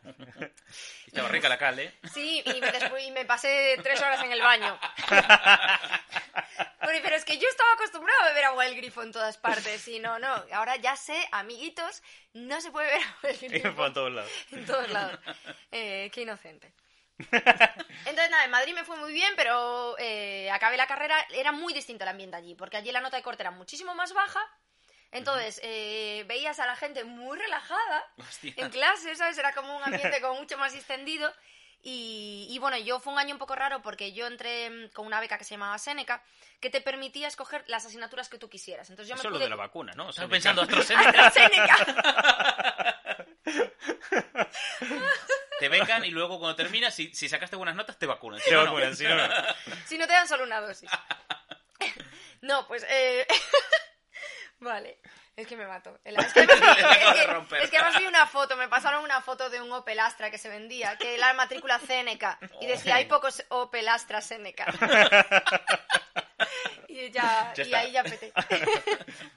Pues fui con, fui con esta beca y me pude eh, organizar el curso como yo quería. Vale, entonces cogí asignaturas de tercero, de cuarto, de no sé qué, de tal. Entonces, la verdad es que en la carrera en sí no hice muchos amigos porque cada hora iba a una clase distinta. Ay, eras Pero- Hermión. Era Hermión en Harry Era Potter, el prisionero de, de Azkaban. Entonces yo estaba ahí, que en cada clase distinta, pero me gustó mucho. Había un- sobre todo un par de profesores impresionantes. Había un profesor de una asignatura que tenía un nombre aburridísimo que se llamaba Crítica de Cine, que nunca hubiera escogido Ah, esta es el asignatura. del el libro este. No, ese es el otro, espera. Este de crítica de cine yo nunca hubiera escogido esa, esa asignatura, pero me dijeron, ¡guau! ¡Qué suerte tienes! Porque los Senecas no tenéis lista como cupo, podéis entrar en cualquier asignatura aunque esté llena, escoge esta porque esta se llena. Bueno, era el aula más grande de toda la facultad, era, no sé si un martes a las, a las eh, 3 de la tarde a una hora del centro de Madrid y estaba a reventar la clase. O sea, no faltaba nadie porque el profesor era espectacular. Y luego el otro profesor que me encantó fue el que, Sí. el que te pasé a ti los libros. Sánchez Escalonilla, ese apellido, siempre era un profesor de... Bueno, es, supongo. Profesor de, de guion. Y el tipo es analista de guiones en Los Ángeles y, bueno, Hostia, en España también. súper Y era impresionante cómo daba las clases. Eh, fue el típico profesor que te manda a comprar su libro y dices el primer hecho. Ya está este flipado que Pa- quiere vender, vender más. el libro de mierda que seguro que no se lo compra a nadie. No, le compré el libro y le compré otro más. Porque era buenísimo, buenísimo. Yo, además, a mí nunca me gustó especialmente el guion y de estos profesores que hacen que te guste algo que antes no te gustaba, Sí. o sea, por lo que no tenías ni interés. Y de hecho Martín está leyendo, le presté los libros Es una puta pasada. Pero denso de leer. O sea, denso, pero, pero no denso porque te aburra, sea espeso o, sea esto, dice, uf, sino porque es que eh, no puedes saltarte ni una sola palabra. O sea, a- hasta las comas son importantes. Ah, de que vale. dices, todo, todo tiene. O sea, si me pusiera a subrayar este libro, tendría que subrayarlo todo. No hay una frase que pueda Ah, no- dejar. no- no hay es paja, como es- condensa Hollywood en un solo libro, ¿vale? Y, y toda la industria. O sea, hablo de Hollywood como industria y concepto de fabricar películas. Condénsalo todo en un solo libro de, de este tamaño. O sea, imaginaros la cantidad de información por palabra que hay. Es una puta locura. De hecho, en la planificación que yo tengo de este podcast va a haber un episodio donde hablemos de todo lo que sabemos sobre contar historias, sobre narrativa audiovisual, y ahí vendremos Martín y yo a hablaros mucho de ese libro y Sí. de muchas otras cosas, pero seguramente empecemos a leer, podemos leer el libro directamente. Últimamente mi, mi base de, de- de saber cómo se hacen las cosas es ver YouTube, ese libro y, y ver mi puta mierda de siempre. O sea, ver- o sea, sí, sí, me refiero. O sea, de, de que, claro, tú vas cambiando la perspectiva Cierto. y lo vas sumando a más información que tenías y entonces te vuelves a ver Son Week y ves otra movida. Sí. Y te vuelves a ver eh, Vengadores y te ves otra movida. Así también saqué el podcast que hicimos ayer, el de Cifrando Marvel y tal. De, decir, ah, tal. No todo gracias al libro, porque la parte industrial, obviamente, No, de, claro, ahí no de, entra. por ejemplo, el tema de Flywell que hablamos y todo eso, Sí. no vienen en ese libro porque pues, no tiene nada que ver con, No, con el asunto, es un tema comercial, pero sí que muchas cosas eh, las, Qué guay. encontré, las encontré ahí. De que coger, abrir el libro, el prólogo, coño, esto es lo que hicieron en Spider-Man. Qué buena. Sí, sí, sí, esto me pasó hace meses cuando me dejó el libro, que creo que me lo dejó por diciembre así, y decir, putas, eh, vale, esto es el Capitán América. Página 10, joder, así se viene la situación. Además, creo que esos días, los primeros días te quemé a WhatsApp preguntando de mierda. De... Libro es la pastilla azul para salir de más. sí, más o menos, más o menos. Pues este último año, eso, como os contaba, fue muy guay, sobre todo por un par de profesores que me encantaron, pero al mismo tiempo con las prácticas, porque el último año se suelen hacer ya más ejercicios prácticos, en Madrid había algo más de medios y entonces nos dejaban más cámaras, y me di cuenta de que me tenía un conflicto yo con el audiovisual. Eh, tenía, tenía un conflicto con el audiovisual porque me daba cuenta que el audiovisual come muchísimos recursos económicos, de equipo, de personal y demás, y la mayoría de las veces lo que pasaba es que al amigo de turno se le ocurría eh, una historia que podía ser más o menos buena, pero que tampoco era gran cosa. Nos pasábamos, nos pasábamos un montón de tiempo para desarrollar la idea, producirla, preproducirla, eh, grabarla, editarla y demás, y al final no había una estrategia de, de mm, promoción y de distribución y quedaba el corto en un, ca- en un cajón o en YouTube para enseñarle a cuatro amigos y diez años después tenía ¿Qué es- 47 visitas. Que es la mítica. Veía una meme esta semana que ponía... Imagínate que quedas con un tío por Tinder, te dice ir a su piso y en cuanto entras te dice... ¿Quieres verte el corto que hice en la carrera? Imagínate que te pase eso. ¿sabes? Eh, ¿Te pregunta por aquí del por el... lo estoy buscando. Sí, vale. De todas por formas, ya os digo, eh, haremos un podcast solo hablando de narrativa audiovisual y demás y hablaremos mucho, mucho de, de ese libro. Es que me lo quería pinchar para mí y lo metí en listas de Amazon y estoy buscando ahora las listas cuál era para pincharme. Y, y me di cuenta de que, de que me generaba cierto conflicto con un objetivo vital que empecé a tener en ese momento y que hasta entonces no había tenido porque tenía un objetivo como mucho más de tiburón, ¿no? De voy a, por estudiar audiovisual y voy a ser la reina del cine. Y en ese momento ya decía, jo, es que lo que me molaba era hacer algo útil para el mundo. Y esto... Un, un inciso, que tengo aquí el título. Estrategias de guion cinematográfico. El proceso de creación de una historia. Así sí, se si llama el pones libro. estrategias de guion cinematográfico, ya, Ya te está. sale, vale, Sí. que por el chat. Depende ¿No? de dónde lo busques. Porque ¿Sí? lo busqué en su momento, me equivoqué. Lo busqué primero en Amazon de Estados Unidos y había gente que había sacado sus ebooks de- con movidas, con nombres parecidos por Ah. Bueno, si de, no el bueno, autor es, la no me mítica del mierda de nombre, ese, pero o- el, el apellido es Sánchez Escalonilla. Y la editorial es Ariel Ciencias Sociales. Listo, respondido. Y, y me di cuenta de eso, de que, de que veía que el audiovisual en muchos aspectos era muy frívolo, muy... Eso, había muchos medios para aportarle muy poco al mundo. Me parecía que la balanza estaba desequilibrada. Y empecé a tener ahí problemas con, con, con esta ética, ¿no? Personal mía, que no digo... Hay gente maravillosa que se dedica al audiovisual y al final el entretenimiento es súper importante y todo eso, pero a mí no me terminaba de funcionar a nivel personal. Entonces ahí empecé a tener como el primer conflicto así, o el segundo conflicto gordo con mi carrera después del, del, del aburrimiento de que la carrera me parecía muy teórica. Y de hecho empecé a leer sobre temas de ética y demás, y mi única matrícula de honor de la carrera fue una asignatura que se llamaba Ética de la Comunicación. Y ahí solté todo... Parece que no. Eso, esa mierda la tenemos hablado mucho tú y yo en el, en el podcast y fuera Sí. del podcast más todavía. Ya. Que es una movida de... Y, y creo que es un problema grave a día de hoy. La Ahora ética en la comunicación. serio. Porque hay un montón de gente con un micrófono delante Uf. y que ni se lo plantea. Es que ni siquiera se le pasa un momento por la cabeza pensar en la, en la ética y la moral de lo que está haciendo. Ni Tiene- la- Tenemos el chica azul de verificado en TikTok Ya y a pastar. Sí, sí, sí. o lo que sea, y no, no se plantea de, de yo lo tiro y no me responsabilizo de lo que he dicho o lo que he generalizado, porque yo soy libre de decir lo que quiera cuando quiera, y, Ah. y sin darse cuenta de lo que conlleva tener un micrófono delante y personas del otro lado, que ¿sabes? acabas de dar la sea uno decir- o sean miles. Responsabilidad. Esa es la clave. O sea, en el momento en que tú estás lanzando un mensaje a X personas, como si es una, como si son 10.000 o 10 millones. O sea, asumes una responsabilidad de que lo que dices, pues hombre, primero, no, no hiera a nadie, no sea faltón, eh, sea veraz y sobre todo eh, las intenciones que estás teniendo. Exactamente, y no solo, y ahí no solo los comunicadores como personas, sino las grandes corporaciones, las televisiones, las, eh, las productoras y demás. Entonces, yo empecé a explorar más este tema y descubrí, no es que no lo supiera, pero quizá no me lo había planteado, descubrí el mundo del documental. El documental es una parte del audiovisual que se dedica a explorar la vida real, ¿no? A trabajar con que la materia prima es la realidad. Y empecé a darme cuenta de que de esa manera quizás sí podía eh, sentirme más realizada porque podía aportar algo más al mundo, ¿no? Porque al final en el documental, como mínimo, mínimo, le estás dando voz a una persona que normalmente no la tendría. ¿Vale? Estás, y además estás comunicando cosas de, cómo funciona el mundo. Entonces ahí se unían dos cosas que a mí me gustan mucho, que son eso, aprender. Yo soy una persona como súper curiosa, que siempre estoy preguntando y siempre quiero aprender de todo. Y intento ser bastante esponja de la gente que me rodea. Y se juntaba eso, el decir, vale, creo que puedo aportar, ¿no? Creo que aquí puedo aportar. Entonces, eh, bueno, yo después de ese, año, de ese año en Madrid me volví a Coruña hacer las prácticas de la carrera. Me explotaron durísimamente en las prácticas.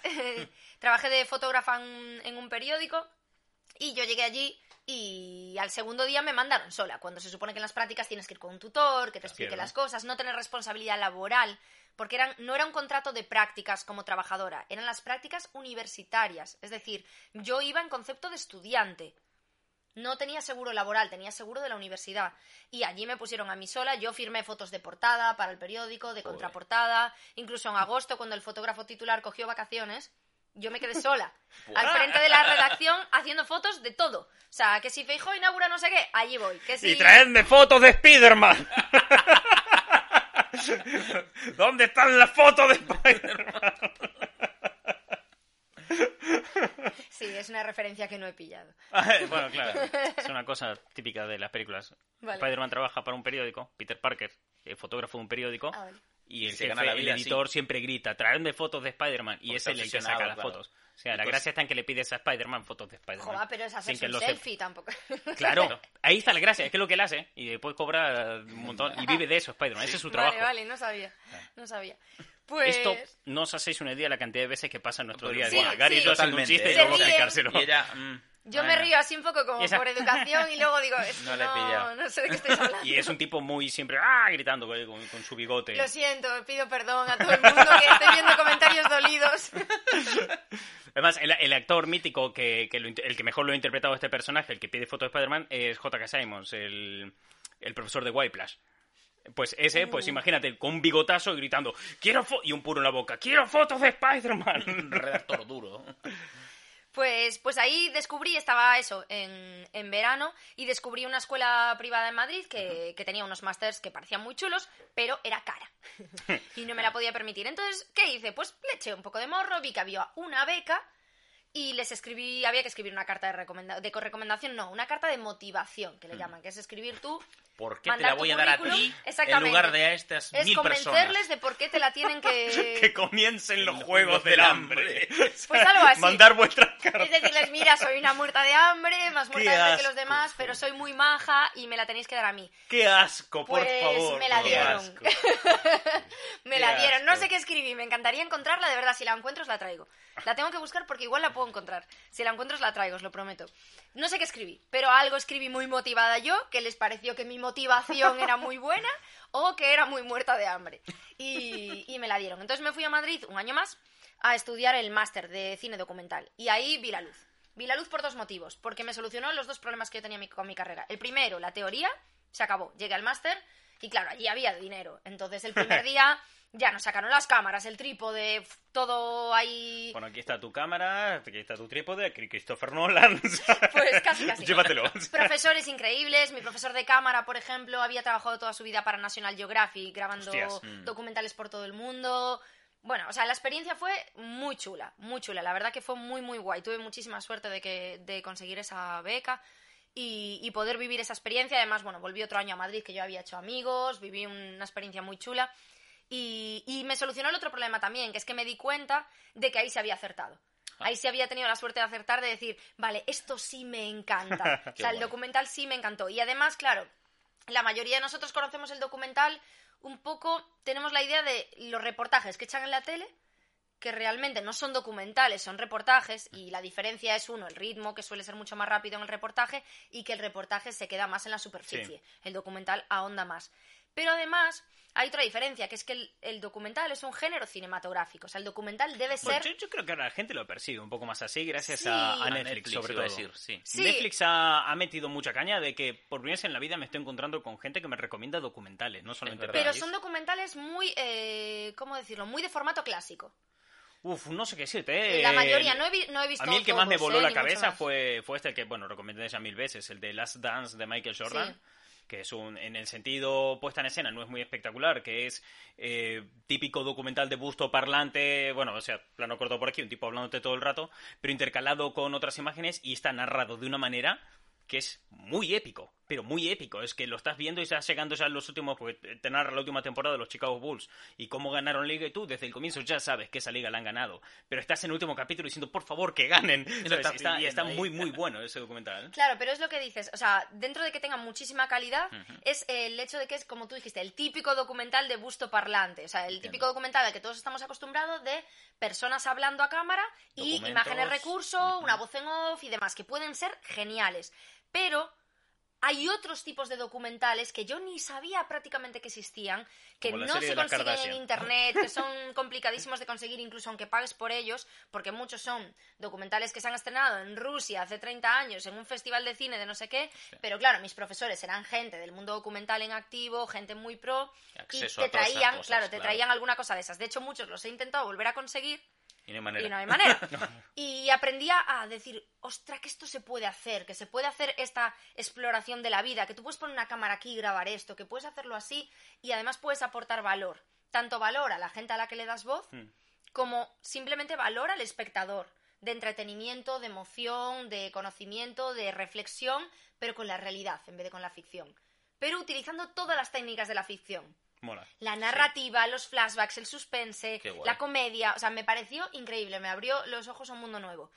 ¿Cuál es el problema? Que sales de allí, yo no tenía dinero para quedarme en Madrid, me volví a mi casa y, hola, el documental no da dinero. O no daba en aquel momento, ahora, Sí. ahora está un poquito más en auge, Y, pero en y no solamente por... no- Claro, es que además hoy en día... eh, Yo no sé en qué año acabaste la carrera, pero del año que la has acabado a día de hoy creo que las cosas han cambiado mucho. Sí, yo acabé el máster O sea, en quiero decir, 2011, o sea, en estamos plena ahora- crisis española... O sea, a mí no me quisieron sí. las productoras ni para hacer Claro, prácticas gratis. Estamos o sea, hablando de que Wow. en 10 años, o sea, mira cómo ha cambiado la cosa, o sea, de cómo acabaste ahora 10 años después que estamos delante de más de 20 personas en directo en Twitch, hablando con, con la gente y todo el rollo, o sea, hay, y, y que esto lo puedes monetizar y de muchas maneras. Claro, ha cambiado todo, es una locura lo que ha cambiado, pero en ese momento estábamos en una crisis en España brutal, bueno, a nivel internacional, había una crisis a nivel mundial, una crisis brutal, eh, hasta tal punto que yo escribí, bueno, a mí en el máster, que tenían ellos el compromiso de buscarme las prácticas, dijeron que no me encontraban nada, entonces yo me comprometí a pasarles el contacto de todas las productoras que yo encontrase por mi cuenta en Galicia que hiciesen documentales. Y aún así no hubo manera, o sea, prácticas Uf. que os recuerdo que eran gratis, o sea, a mí no me tenían que pagar porque eran prácticas de estudiante, no me querían porque las productoras decían, es que no tenemos trabajo, no, hay, nada que hacer, claro. No hay nada que hacer, incluso en esta crisis del, del coronavirus ha habido mucho más movimiento de Audiovisual. en, en muchas cosas, porque ha habido dinero público, porque pero en aquel momento Sí. no había de Y nada. también porque la tecnología ha cambiado muchísimo. Y Y ahora te puedes eh, hemos visto con, con el tema del COVID a cuánta gente haciendo programas desde sus casas, programas Claro. de televisión de alto presupuesto. Salvado con, con Jordi Évole, El desde programa su de Buena casa, eh, Y además de con, con muy buena calidad y desde su casa. O sea, digo, o sea, mira, si nosotros, que somos aquí, tres pringados, tenemos el, el nivel que tenemos, que tampoco es que sea Disney y esto, ¿no? Pero si nosotros podemos emitir ya con cierto nivel de, de calidad de hacer las con cosas, poca inversión, la verdad. te viene un tipo que tiene una productora, que tiene un canal y tiene todo el puto dinero, uf, claro, ese es el rollo, es... Te viene Disney y joder, claro. Y te saca Mandalorian en en una nave. Claro, Es que- o por ejemplo, Raya y el último Mm, dragón, la última cierto. pelea de animación de Disney, se acabó desde la casa de la gente. O sea, 400 personas trabajando desde sus Desde casas casa. y la película tiene una calidad que te caes al culo cuando, lo- de culo cuando lo ves. Entonces, claro, yo me volví a Coruña y dije, bueno, pues nada. Pues nada, ¿y ahora en qué trabajo? ¿Y esto cómo va, no? Esto de la vida adulta, ¿cómo va? Pues va de que una vez más, al final es lo que antes decía alguien ahí en el chat, ¿no? Que, le- que las musas te pillen trabajando. Sí, o sea, es la mezcla de constancia. Yo fui una persona en ese sentido cabezota, me lo curré, eh, tenía cierto grado de talento para poder seguir adelante y confiar en mí, pero una vez más tuve suerte. Yo había conocido tiempo antes a un colega que estaba montando un estudio de grabación y llevábamos muchos años hablando de que nos entendíamos súper bien trabajando juntos, que él tenía la parte musical y yo tenía la audiovisual, ajaja, qué gracioso sería trabajar juntos. Justo llegó ese momento que él estaba montando su proyecto y él tocaba un grupo de música y dijo, oye, ¿qué te parece si eh, nos ponemos a prueba? Yo te consigo la producción del videoclip, consigo un equipo de personas para que tú puedas currar, tú haces el videoclip sin cobrar, porque aquí es que no había dinero por ningún lado, él ya consiguió todo el equipo, todo el personal, Claro. todo el tal, y, y te fogueas, por así decirlo, vemos qué tal va. Y, y vemos cómo, cómo funciona esto y funciona. si sale bien, pues podemos intentar conseguir otros trabajos y meter una parte audiovisual en el estudio. Nos pusimos a ello, llevamos... Llevamos... Mira, ahora no he sido capaz, es que justo... Pone Tina, Lara es capaz de mantener un discurso coherente y leer el chat a la vez. Va, para, se lee su nombre y pierde el discurso. Joder, es que. ¿cómo eres, Tina? Me distraes Vaya, Tina. vaya fail. Joder, eh, me ha gustado. Ha estado bien, ha estado bien. Vaya fail. bueno, gracias igualmente, pero ya ves que no siempre. Bueno, aparte de éxitos y fracasos, ya sabemos cuál el fracaso de Lara. No estoy acostumbrada todavía a lo de leer el chat y, y hablar. Em, nada, eso, empezamos a trabajar, salió este videoclip, nos gustó cómo quedó eh, y empezamos a trabajar. A trabajar significa a trabajar los dos gratis, es decir, a intentar labrarnos un futuro para que alguien nos conociera, porque claro, es lo que decías tú del título antes, ¿a quién le importa. ¿A quién le importa que yo tenga un título de licenciatura en comunicación visual, que si matrícula de honor en bachillerato, que si máster, que si idiomas, que le daba Claro. igual a nadie? Porque No, no es como cuando vas a un dentista que ves el diploma y dices, vale, viene este señor que me va a meter un perno en la boca, sabe lo que hace. Claro. O sea, tú vas a, a- a la casa de donde se contratan los videoclips, no buscas que haya un diploma en la pared. no, es que de hecho a mí no me han pedido prácticamente nunca. Certificado de ningún tipo. Bueno, el certificado mm, es que si me apuras, Ta- También es cierto lo que... no sé tengo, ni dónde lo tengo. O sea, También es cierto que aquí, en, por lo menos en, en la parte de España en la que vivimos, grabar videoclip mu- muchas veces es, bueno, vengo del mundo, o sea, pasar de, de- del mundo de, bueno, tengo un colega con un teléfono, con una buena cámara, ah, voy a contratar a Lara, ¿sabes? Claro. Entonces quiero decir, tiene talento, tiene rostro, tiene tal, pero no tienen las exigencias ellos. O sea, como Mm. clientes, Cierto. cuando te vengan a contratar para eso, teniendo en cuenta cuál es la base general de todo el mundo, cómo están trabajando, Sí. no tienen esa clase de exigencias, porque en comparativa con el mundo del que vienen y de los estándares de los que vienen, Claro, todo es una- un level up de la Claro. hostia. sí, pero en cambio hay, hay un tema que es que en el o sea, lo momento... veo normal que no pidan el título, quiero decir. Claro, no, pero, que- pero o sea, no era por un tema de, de no calidad, es que el título no te da la calidad. O sea, realmente lo que quería Pero la no gente lo era que- ver qué has hecho tú. Claro, Enséñame pero no es lo que se hecho. entiende. A ti nunca te van a vender una carrera como un título no da calidad. Ah, bueno, claro. Y en la claro. impronta social no es eso lo que está. Si yo veo que alguien viene y me dice, no, que tengo un título en empresariales, doy por hecho que sabe llevar una empresa. Y Claro, no significa pero ahí que la yo creo que el llevar. error, claro. el error es de cómo está planteada la carrera, lo que hablamos antes. Es una carrera muy teórica y si la gente no te pide el título realmente es porque saben que la Yo carrera no te enseña voy- lo que tienes que aprender para, para manejar una cámara. Hay compañeros míos que salieron de la carrera sin saber manejar una cámara, porque es que realmente si no te lo buscabas por tu Yo no cuenta, creo que sea tanto culpa de tanto culpa de la carrera como de la gente por tener ideas preconcebidas. O sea, el título me garantiza que pases una carrera, ya sea buena o mala. El que ha puesto que tú tienes calidad por haber pasado una carrera, el que lo ha dado por sentado he sido yo. Claro. No tiene que ver con, tanto con la carrera como con Sí. la idea preconcebida que tú tienes de una persona que ha hecho una carrera. Claro, pero bueno, un mínimo de conocimiento de lo que has estudiado se supone que se debería tener y, y ya te digo, en este caso es una carrera muy pra- que debería ser muy práctica y no lo es, entonces yo salí de la carrera que no sabía enchufar un cable, o sea, yo casi no sabía conectar un jack en el conector, o sea, Hostia. es que no sabía nada de eso. Luego en el máster sí, en el máster tuve la suerte de formarme de una forma mucho más práctica. Entonces, bueno, empezamos a, empezamos a trabajar así, eh, ofreciendo, ofreciendo eh, vídeos gratis. Y ahí se planteaba un problema del que me interesa hablar y creo que es interesante, que es cuándo trabajar gratis. Os cuento- o cuándo dejar de, hacerlo. Exactamente, yo os cuento mi, mi opinión en al eso hemos pecado muchísimo tú y yo, lo de trabajar gratis. Sí, yo creo que todos, o casi todos. Sobre todo en el mundo de la cultura, del arte y demás. Pero eh, mi opinión por lo que yo he vivido. Yo creo que yo tengo como varias normas, porque a mí me cuesta mucho decir que no a la gente. Por lo que hablábamos antes de decepcionar, de no sé Mm. qué, del conflicto, de tal. Y así es como llegó a currar con nosotros. Porque no sé decir que no, exactamente. Aún está buscando la manera de marcharse de aquí. Bueno, me voy. Por eso nos hemos puesto uno a cada lado, para que no se escape. Me tienen bloqueada la salida. Entonces, eh, Perdí el hilo. Eso, Eh, de que te cuesta mucho decir que no y cuándo dejar de... Me cuesta, me cuesta mucho decir que no, entonces yo me hice varias normas para saber cuándo trabajar gratis y cuándo no. Entonces, la primera norma es, eh, yo puedo trabajar gratis si yo lo decido, o sea, si la iniciativa es mía. ¿vale? Y ahí no tengo por qué cumplir otra norma. Yo trabajo gratis cuando la iniciativa es mía, porque haya un artista que me encante su música y entonces yo le quiero hacer un vídeo o lo que sea. Cuando no se estén aprovechando de mí. Es decir, yo no le voy a hacer un vídeo gratis a Amazon. Porque Amazon tiene dinero para pagar a alguien que haga un vídeo. Entonces, por mucho que a mí me interese el proyecto, no les voy a hacer un vídeo gratis. Yo, otra persona le puede interesar como forma de intentar llegar a conseguir un trabajo, ¿no? Claro. Pero en ese caso yo es como que salga de mí y para eso tiene que interesarme el proyecto y además la persona, pues que me parezca que es buena persona o que por lo menos no sea una persona horrorosa Sí. y que... Hostia, el filtro está abajo, Está, ¿eh? el listón sí, sí, está sí. abajo. No, a veces no te Solo no- pido que no sea una persona no horrorosa. tiene que ser tu mejor amigo, pero dices que no te genere así como... Con que no hayas cometido un genocidio a mí me llega. A ver, ¿has matado algún perro? Vale, bien, pues vamos a hacer un videoclip.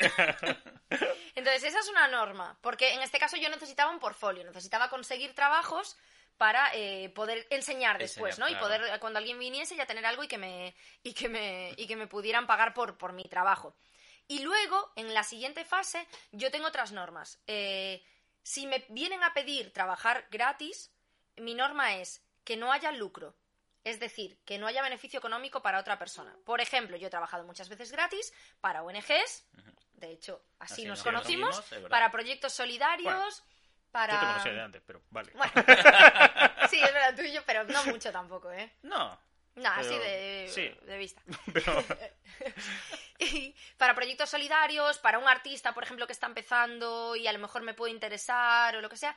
Y después tengo una norma, que es que, que esta ya es un poco distinta, pero que, que- que enlaza más de lo que parece. Si yo cobro, cobra todo mi equipo. Porque me ha pasado muchas veces de, para hacer un videoclip o para hacer cualquier tipo de vídeo, normalmente es un trabajo en equipo. Claro. Entonces te viene alguien y te dice, no, yo te pago, yo te pago, pero eh, no hay mucho dinero, entonces te pago para ti lo que tú me pidas y el resto, bueno, ya, como pedimos favores. No, no, no, no. Si yo, me, por la misma norma coherente, si yo me voy a lucrar, ya, claro. el Claro. resto de la gente cobra. También. Entonces yo voy a repartir el dinero, con lo cual hace falta más presupuesto. Entonces ahí hay un salto muy grande entre algo gratis y algo con presupuesto real, aunque sea un presupuesto bajo, ya el salto es grande porque cobra todo el mundo. Cierto. Así es que cuando yo hago algún curro para, para alguna ONG o alguna asociación cultural o alguna, alguna entidad sin ánimo de lucro, a veces sí que pido a alguna gente, sin compromiso ninguno, colaboraciones gratuitas. Si otra gente quiere colaborar, porque todos estamos aportando con nuestra profesión, pero en algo que nadie se va a lucrar de ello, Exacto. que aporta un beneficio puro a la sociedad. Siempre que puede, evidentemente hay que comer. Tenemos aquí la mala costumbre de comer varias veces al día, tres, a veces cinco. Yo como mucho y cada mucho, muy poquito tiempo siempre tengo hambre. Entonces, eh, de hecho me estoy acordando ahora de que tenía una mandarina para merendar y no la tomé y me está ahora fastidiando. pero, pero me parece importante. Entonces llega un momento en el que después de más o menos un año yo ya tenía como mi portfolio de trabajos hechos, sobre todo eso, videoclips, artistas. Y justo me acuerdo que me llamó un día mi madre, porque mi madre estaba autorizada en mi cuenta del banco, y me llamó y me dijo, eh, Lariña, mira, eh, yo no es por fastidiar ni por meterte presión, pero te quedan 14 euros en el banco. y le dije, tranquila mamá, que esta semana cobro mi primer trabajo. Dios. Entonces fue ahí, o sea, llegué al límite, ¿sabes? Al límite del, del bien y del mal. Y a partir de ahí empecé a trabajar. Y ya fue un tema, evidentemente, al principio, hacer muchos trabajos que no me interesaban, vídeos corporativos para empresas que no me gustaban mucho. Pero poquito a poco, según vas subiendo y vas conociendo a gente, pues también ahora mismo tengo la suerte de poder elegir un poquito más con qué clientes trabajar o qué trabajos me apasionan y demás.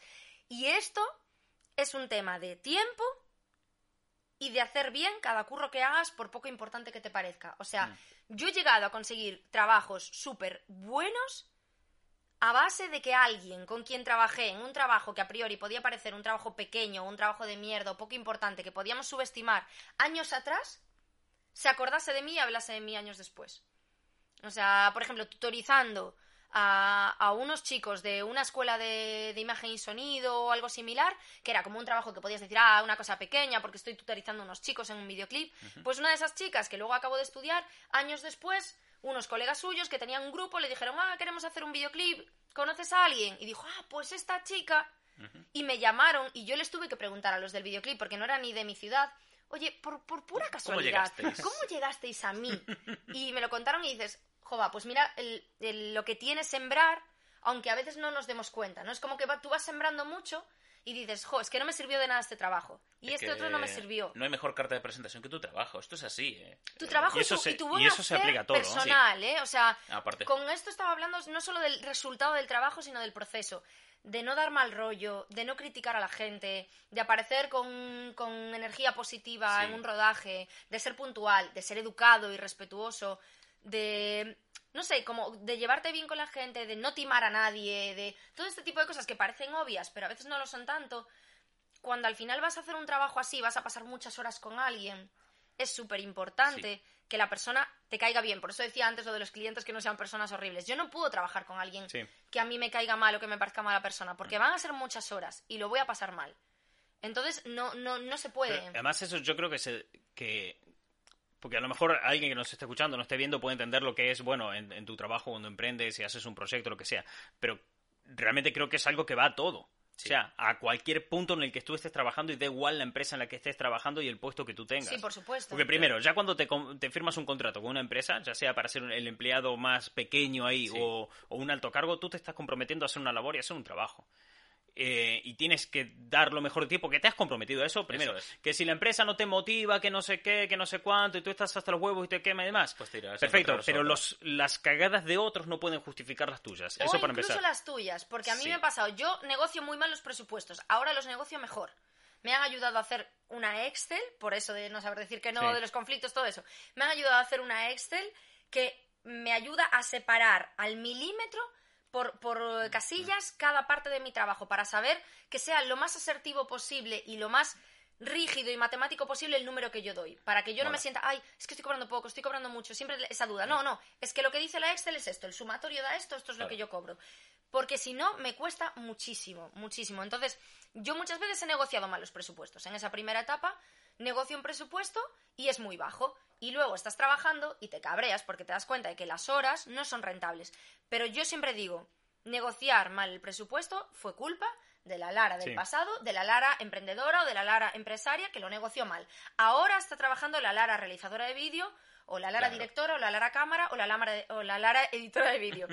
y esas no, no pueden eh, cargar con, la claro. culpa del anterior. Entonces tú no puedes hacer peor un trabajo porque tú hayas negociado mal un, un- un contrato, presupuesto. sí. Lo que tienes que aprender es a negociarlo mejor la próxima vez, a pedir más dinero si crees que no estás trabajando, si crees que no estás cobrando lo justo, y en un trabajo por cuenta ajena lo mismo. Sí. Si crees que no te están pagando lo justo, tú sigue tratando bien a los clientes que no tienen la culpa. Pero Eso luego, si puedes, si tus posibilidades te lo permiten, si puedes arriesgarte a ello, habla con tu jefe de una forma asertiva y educada y dile, mira, yo creo que me merezco o el trabajo que yo hago se merece una Es retribución que además suele más haber alta. una, una movida que la gente olvida, que es que cuando tú entras a trabajar en un sitio, tú estás firmando un contrato con una empresa que te comprometes a algo, pero no es un contrato unidireccional, de No. que automáticamente le has vendido tu alma al diablo y ellos te, te machacan. No, No, es en ambas es, en direcciones. ambas direcciones. O sea, cuando te Sí. hacen la entrevista de trabajo, tú también tienes que estar entrevistando a la empresa que te va a contratar porque al final vas a pasar muchas horas con esa gente y una parte importante de tu vida va a recaer en esa gente. Entonces, que la entrevista tiene que ir en ambos lados. Entonces,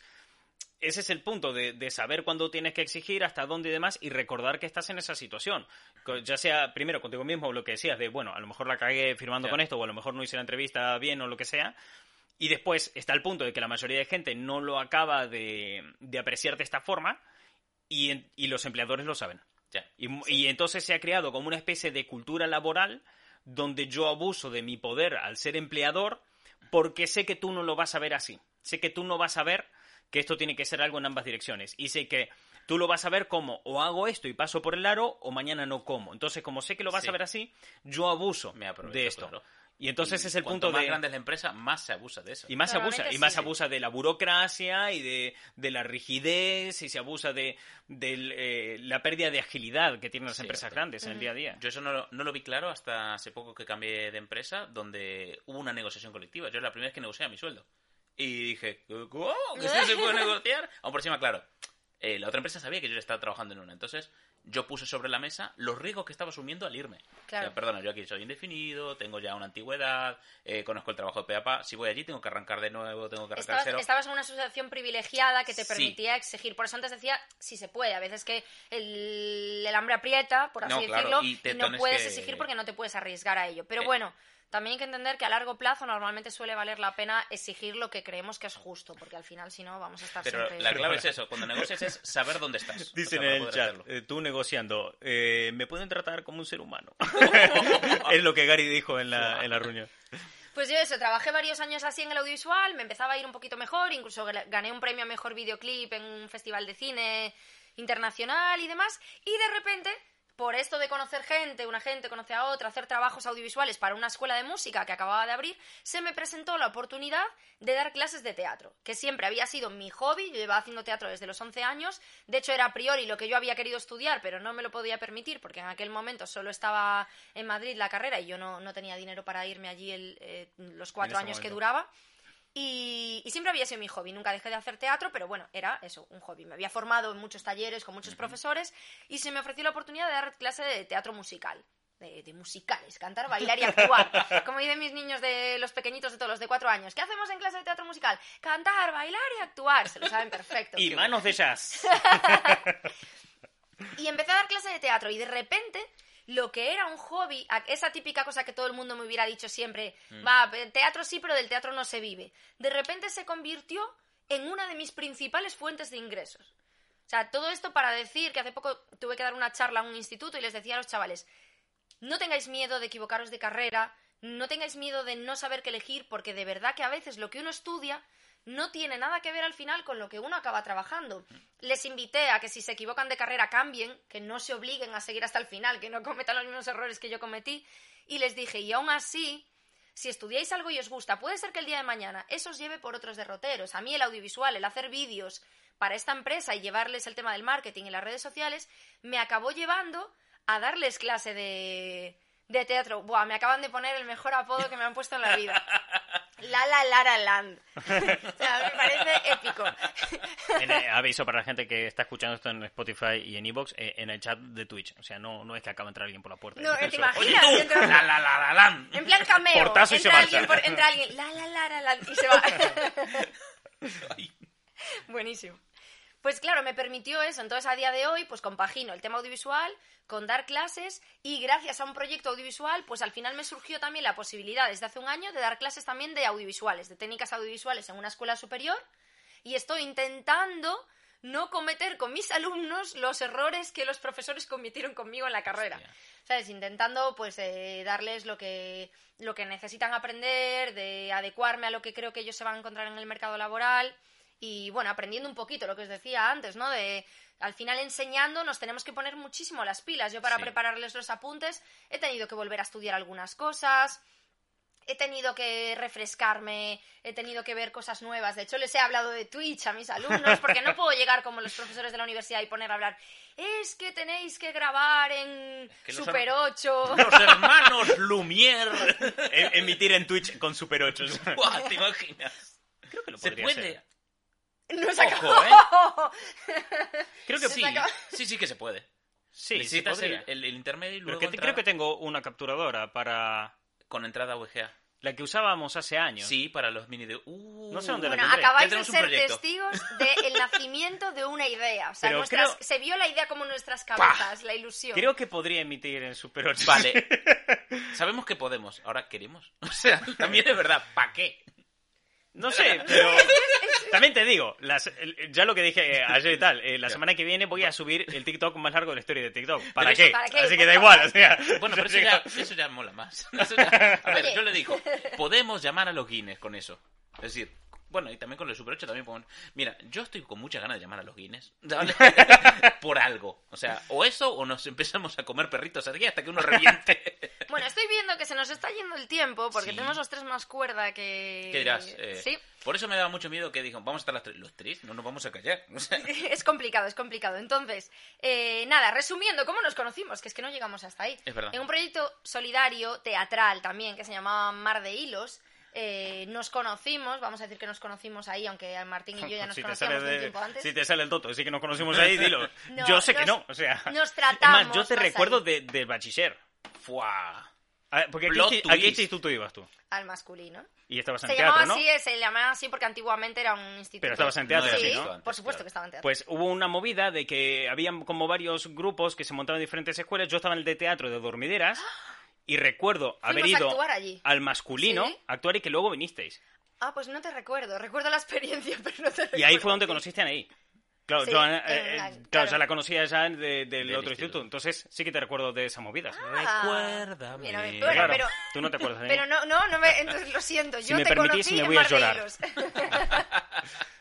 Ahí ellos entraron eh, para asesorarnos porque estábamos estábamos eh, las, las chicas que gestionábamos el proyecto a nivel de eso de, de gestión de proyectos estábamos un poco perdidas. Entonces pedimos socorro y auxilio y estos dos caballeros nosotros entendíamos mucho de lo nuestro pero de esto no la verdad que era la primera vez que teníamos un proyecto tan tan grande no Mójate, ¿cómo fue esa primera impresión en esa charla de cafetería? Buah, qué mal me cayeron. Bien. ¿Veis lo que os suelo decir habitualmente? Bueno, en el bueno, la gente que está escuchando esto no sé si escucha otro podcast, pero en el podcast de Gary Martín yo lo digo mucho. Yo caigo mal. Sí, sí, a mí, a mí Yo me- caigo mal. Es mi mierda. Martín O sea, me manda a hablar con la gente porque... No, tú eres el que cae bien. El podcast se llama Gary y Martín para que el nombre de Gary vaya adelante. En nuestro otro, el otro Pa' podcast. suavizar. Claro, como para que él vaya primero que, que cae mejor. O sea, no.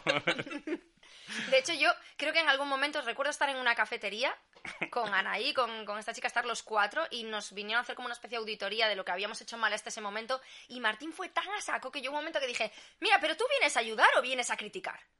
¿A qué vienes? O sea, es- esto que Sí, se yo lo tomó estaba indignadísima. súper mal. Porque claro, él vino intentando ser productivo y demás, pero fue tan incisivo, tan a saco que era como, intentando, no estaría siendo tú machaques". productiva.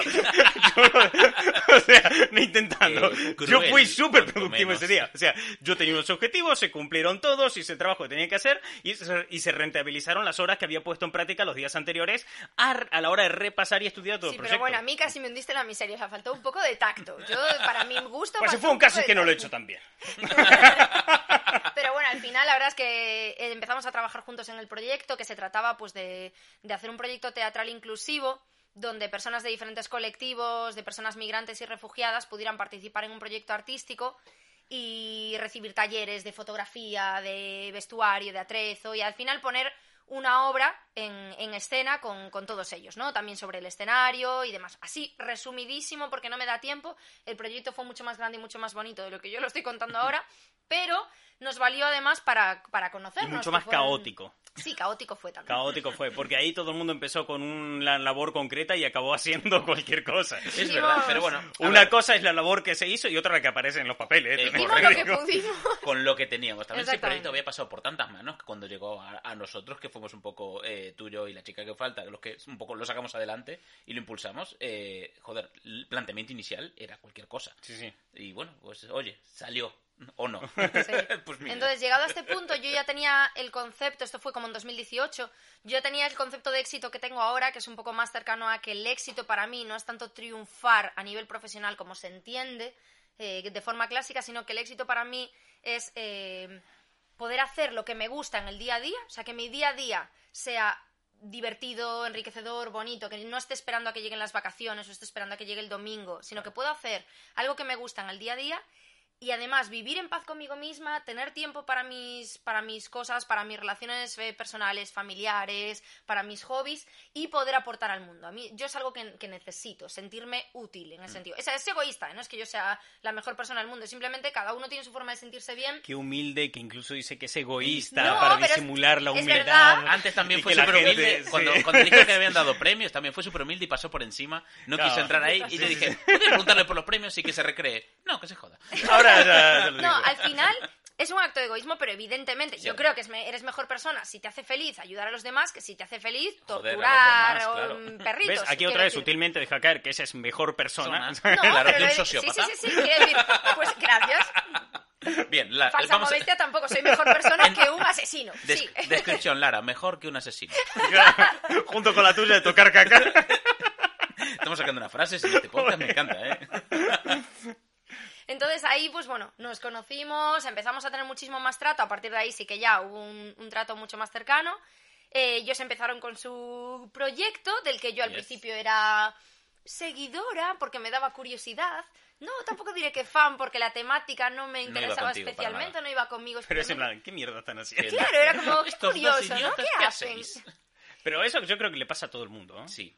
Eh, yo es lo que hago habitualmente, que ya os tengo dicho a vosotros. Cuando alguien me pregunta, ¿y tú en qué trabajas? Pues, hago cosas. A- es mi cosas, respuesta sí. estándar. Hago co- cosas. Hacer cosas. Porque explicarlo es... Uf, qué paja. sí, es como, Buah, chaval, ¿por dónde empiezo?".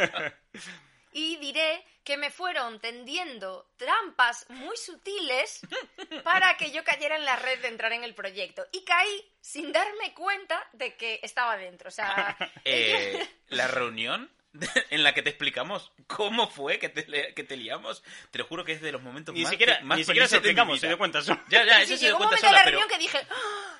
Eso es lo que estáis haciendo conmigo. Y dijeron, efectivamente. Exacto. Y ya caíste, estás dentro. Y yo. ya estás, buah.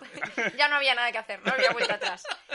Entonces, bueno, aunque a mí en principio eso, la temática no iba conmigo, sí que me gusta mucho lo que hablábamos de la ética de antes, la ética que tienen ellos dos, es algo que me tranquiliza mucho entrar a trabajar con ellos porque sé que opinamos igual en las cosas importantes de, de la vida, en la forma de trabajar.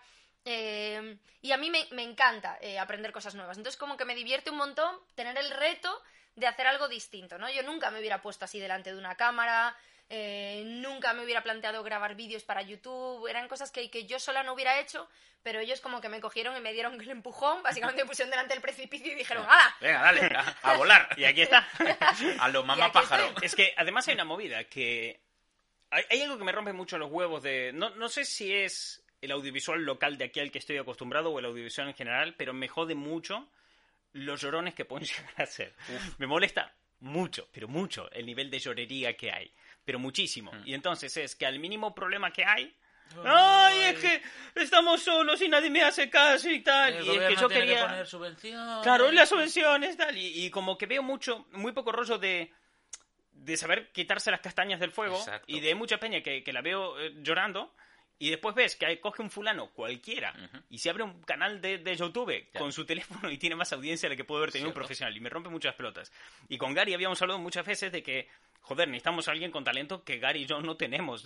Hay muchas cosas que se nos van bien, pero hay muchas partes del audiovisual, la gran mayoría que no. No. Y entonces, claro, eh, Gary una vez incluso había propuesto de coger un becario, ir hasta la escuela de imagen y sonido de aquí de. Coruña y coger un becario. Y es y, y siempre mi, mi rollo opuesto era, ¿para qué? Si va a venir, y va a venir con esto porque los profesores que le forman le dan esta mentalidad, Hmm. le, le inculcan este rollo.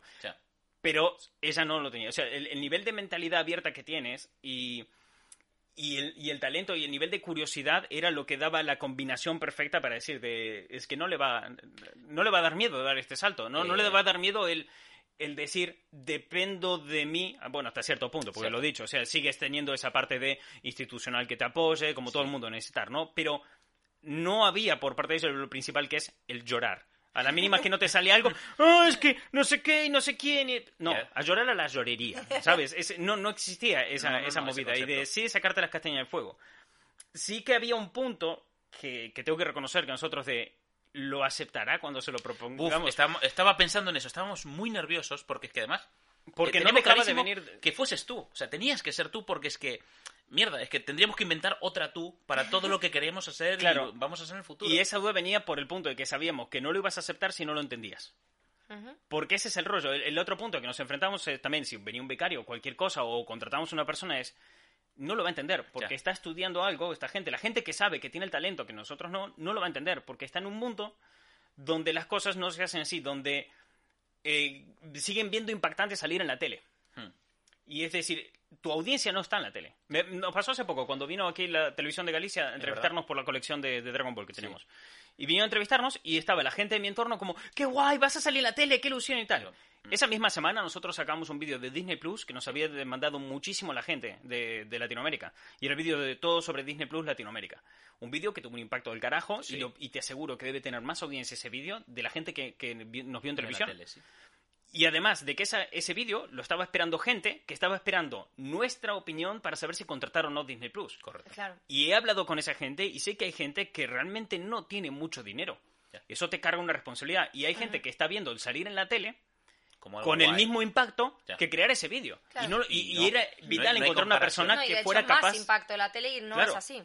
Y era el tema de encontrar la persona que entendiera eso, que entendiera del, del otro mundo, del mundo de, bueno, una, eh, hay un talento, ¿no? Una forma de hacer las cosas, eh, hay una manera de contar historias, pero por otro lado también que entienda el impacto que puede generar el, el Mm. ponerte así directamente y, y buscar tu público objetivo y todo ese punto y que no va reñido una cosa con la otra, que siempre está todo este tema sobre los youtubers y demás. Sí. Y había como una especie de, equilibrio perfecto Sí. eh, con- de esas dos cosas, con ética, manera de pensar, forma de trabajar y, y sobre todo nivel de curiosidad. Es que yo creo que es eso, porque yo además, una de las cosas que me han hecho decir que sí a entrar en este proyecto es lo poco que yo conocía de todo este mundo, porque como soy una persona muy curiosa, es como, ah, genial, algo de lo que no sé, ¿cuánto voy a aprender? Es como, qué bien voy a aprender. Es que- Eh, Estoy aprendiendo a hacer un podcast, estoy aprendiendo a emitir en Twitch. Yo hace un año no sabía lo que era Twitch, estoy aprendiendo a hacer un montón de cosas y entonces, claro, yo estoy aportando, pero claro, vosotros me estáis aportando muchísimo a mí, vosotros desde el chat me estáis aportando muchísimo a mí, la comunidad, el Discord, todo, esto, yo estoy aprendiendo un montón de cosas y disfruto muchísimo aprendiendo, o sea, disfruto un montón. Es que además está la otra movida de, de, de eso, mentalidad abierta, curiosidad, de decir, mira, es que mm, estamos en una cultura a la que venimos acostumbrados a que se juzgue. Vale que ahora está mucho más eh, aceptado el tema de leer cómics o de ver cosas de superhéroes o de videojuegos y todo eso, está súper aceptado socialmente ahora, pero aún así siempre está más aceptado el fulano, como decía el otro día, que se sabe la alineación del Madrid en el partido contra el Liverpool, que el fulano que se sabe quiénes son los Vengadores. Siempre está. Y entonces es el punto de tienes que traer a alguien que entienda todo esto, pero que a mayores no te juzgue Sí. cuando que, que te venga con otra actitud. Ya no te digo que te venga con curiosidad, por lo menos que no te juzgue cuando tú digas, ¿y si metemos 70 euros en cartas Pokémon? Ya. Y Que- ya no es el no tema de, de plantear el para normalmente qué. lo que, lo que hago con Es- vosotros es deciros, vale, contadme por qué, contadme más, porque esto vale. Claro. Le- les frío a preguntas todo el Cierto. día, estoy todo el día friándoles a preguntas. ¿Y esto por qué? Si les mando algo, ¿me podéis explicar? Porque quiero aprender y quiero saber más. Voy a tomar las riendas del podcast porque es tardísimo, nos vamos Cierto. a tener que ir. Entonces voy a hacer como el último tercio del podcast resumido en dos minutos, ¿vale? Nice. Esto va a ser en plan locura. Entonces, básicamente, eh, porque eh, éxitos y fracasos que queríamos hacer, lo voy a hacer mega breve, que es que ¿Tienes una cortinilla o alguna música entrada para la sección? no, pero podéis hacer así, ¿eh? podéis como bailar un poco para los que... y fracasos de la Maravilloso. Maravilloso. Pues mi éxito rotundo y claro es estar hoy aquí. O sea, por todo lo que ya sabéis, por, no, no, por lo que Sí, os sí, he sí, contado, de luchar contra el perfeccionismo, del miedo a que esto no saliera bien, de... Lo mal que lo pasaste estos días para Sí, hasta, hasta llegar de- día de- de y hoy. todos estos meses de plantearme ponerme delante de una cámara, enfrentarme, enfrentarme a esto y lo mucho que me apetecía y dejar que el perfeccionismo, ya no el miedo, que el perfeccionismo no me frene. O sea, tengo aquí escrito perfeccionismo versus acción. O sea, y esto es la lucha mental que tengo en los últimos dos años, es eso, es hacer las cosas aunque no estén perfectas, hacerlas como se puedan hacer hoy para que mañana estén mejor y cuando se puedan hacer mejor, las hacemos mejor. De hecho, estoy viendo que el plano está horroroso porque se está viendo la mesa, la, la- Mesa la- de la mesa de sonido encima de la propia mesa en la que estamos nosotros y ya pensé antes, dije, bueno, no pasa nada, en el próximo podcast estará mejor. La quemo. No, y además, eh, Lo peor es que te le puedo decir pusimos- concretamente cómo se puede arreglar. Con un cable más largo, porque Sí. Es, es el sitio donde la pudimos colocar. Por cómo Claro, la- no, no, o sea, pero sí, pero se irá mejorando y no pasa nada y esto es así hoy porque hoy hemos llegado hasta aquí con esta forma de hacer las cosas y las estamos haciendo De hecho, lo a mejor mí lo que me lleva rayando todo el podcast es el tema de la luz. Hmm. Me está tocando los huevos. Sí. Porque claro, eh, se ha hecho de noche, mientras empezamos Sí. de día y ahora es de noche. Y aquí hay dos ventanales enormes. Que se nota Y un bueno, montón. Y el fracaso, eh, para mí el La fracaso es puta seguir... mesa de leña. Vaya, Martín, que es tarde. No seas tan gracioso. Para, para mí el fracaso es no es un fracaso como tal, pero vamos, lo voy a considerar fracaso, que es seguir, eh, no llegar a, ese, a esa lucha todavía contra el perfeccionismo, de seguir poniéndome tan nerviosa y seguir eh, eh, exigiéndome y estando en tensión y por las noches, pues a veces no durmiendo bien, cuando me preocupan cosas de trabajo, demás, porque creo que tengo que ser capaz de relativizar y aprender a relativizar y entender que, que, bueno que no que no se muere nadie que no pasa nada que la gente lo va a entender y que lo hacemos lo mejor que podemos con lo que tenemos y que hay que seguir en ese camino pero estoy muy contenta por el camino por el que me están llevando estos dos señores empujándome así hacia adelante y dijimos al Así principio dicho, suena... Así fatal, ¿eh? O sea, te estamos secuestrando poco sí, más. totalmente. Voy A a, incumplir mi primera promesa, o sea que ya voy a quedar fatal en este Buah. primer podcast porque dijimos que Martín y Gary iban a resumir su, su trayectoria al final, pero no nos va a dar Pero hay un tiempo. podcast Entonces, entero de eso. Claro, Claro. claro, entonces no pasa nada, no pasa nada porque tenéis el podcast. Idlo a buscar, lo tenéis en Evox, en Spotify, en YouTube, Apple eh, Podcast, en todo lo que lados. sabemos, exactamente. Y este podcast también estará, también estará en YouTube, también estará en Evox, en Spotify. Os vamos a dejar el enlace a Discord también por si queréis estar en- entrar en nuestro grupo de Discord. Porque la semana que viene vamos a hablar con Martín de todo lo que sabemos sobre las analíticas de YouTube, sobre todos los datos que YouTube nos da de vosotros, de la audiencia, lo que podemos hacer con ellos, lo que opinamos de ellos, para bien y para mal, y cómo estamos trabajando a nivel de estrategia gracias a esa información. Entonces, si tenéis preguntas durante la semana sobre, sobre este tema, podéis irlas dejando en, en Discord, en el apartado de preguntas y sugerencias o Eh, aviso, la gente que nos, que nos está escuchando desde Spotify no va a encontrar enlace a Discord en ningún lado porque Spotify no nos deja de poner enlaces, Es ¿vale? Mm, Pero si lo queréis, eh, estará en la pestaña comunidad de iVoox. Sí, y también eh, cuando lo colguemos en YouTube, también en los comentarios del vídeo de YouTube, también podéis... En el comentario fijado de YouTube. sí. Exactamente, también podéis... Junto podéis con el enlace al libro este que comentamos hoy, el libro Vale. de, de guion. También No, decía que si tienen alguna duda, pues que incluso si quieren dejarlo en comentarios de YouTube, pues que Sí, también, también, sí. tampoco hay problema. Nos dejáis cualquier duda sobre este podcast o sobre el del episodio que viene e intentaremos resolverlas todas en la medida de lo posible. Así que nada, nos despedimos. Muchísimas gracias Falta de por comentar haber algo. estado... Cada, Ay, cada cuánto va a ser este podcast. Verdad. Ay. ¿Con Y qué frecuencia? ay. sí. Pues Claro, mira, para que la gente sepa cuándo volver o que no estén vale, mañana mi fracaso, mi fracaso nuevo es no haber comentado esto. Claro, porque imagínate, la gente la semana que viene estaré jueves aquí y me encuentran a mí, no sé, Jugando a Pokémon. jugando a Pokémon. No, el jueves que viene. Yo vine aquí a ver de analítica y tengo este subnormal Cierto, jugando perdón, con Pikachu. El podcast tendrá, en principio, por lo menos en esta segunda temporada, una frecuencia mensual, por lo que el próximo podcast será en el mes de mayo. Os eh, avisaremos del día exacto, va a ser siempre los jueves, eso sí.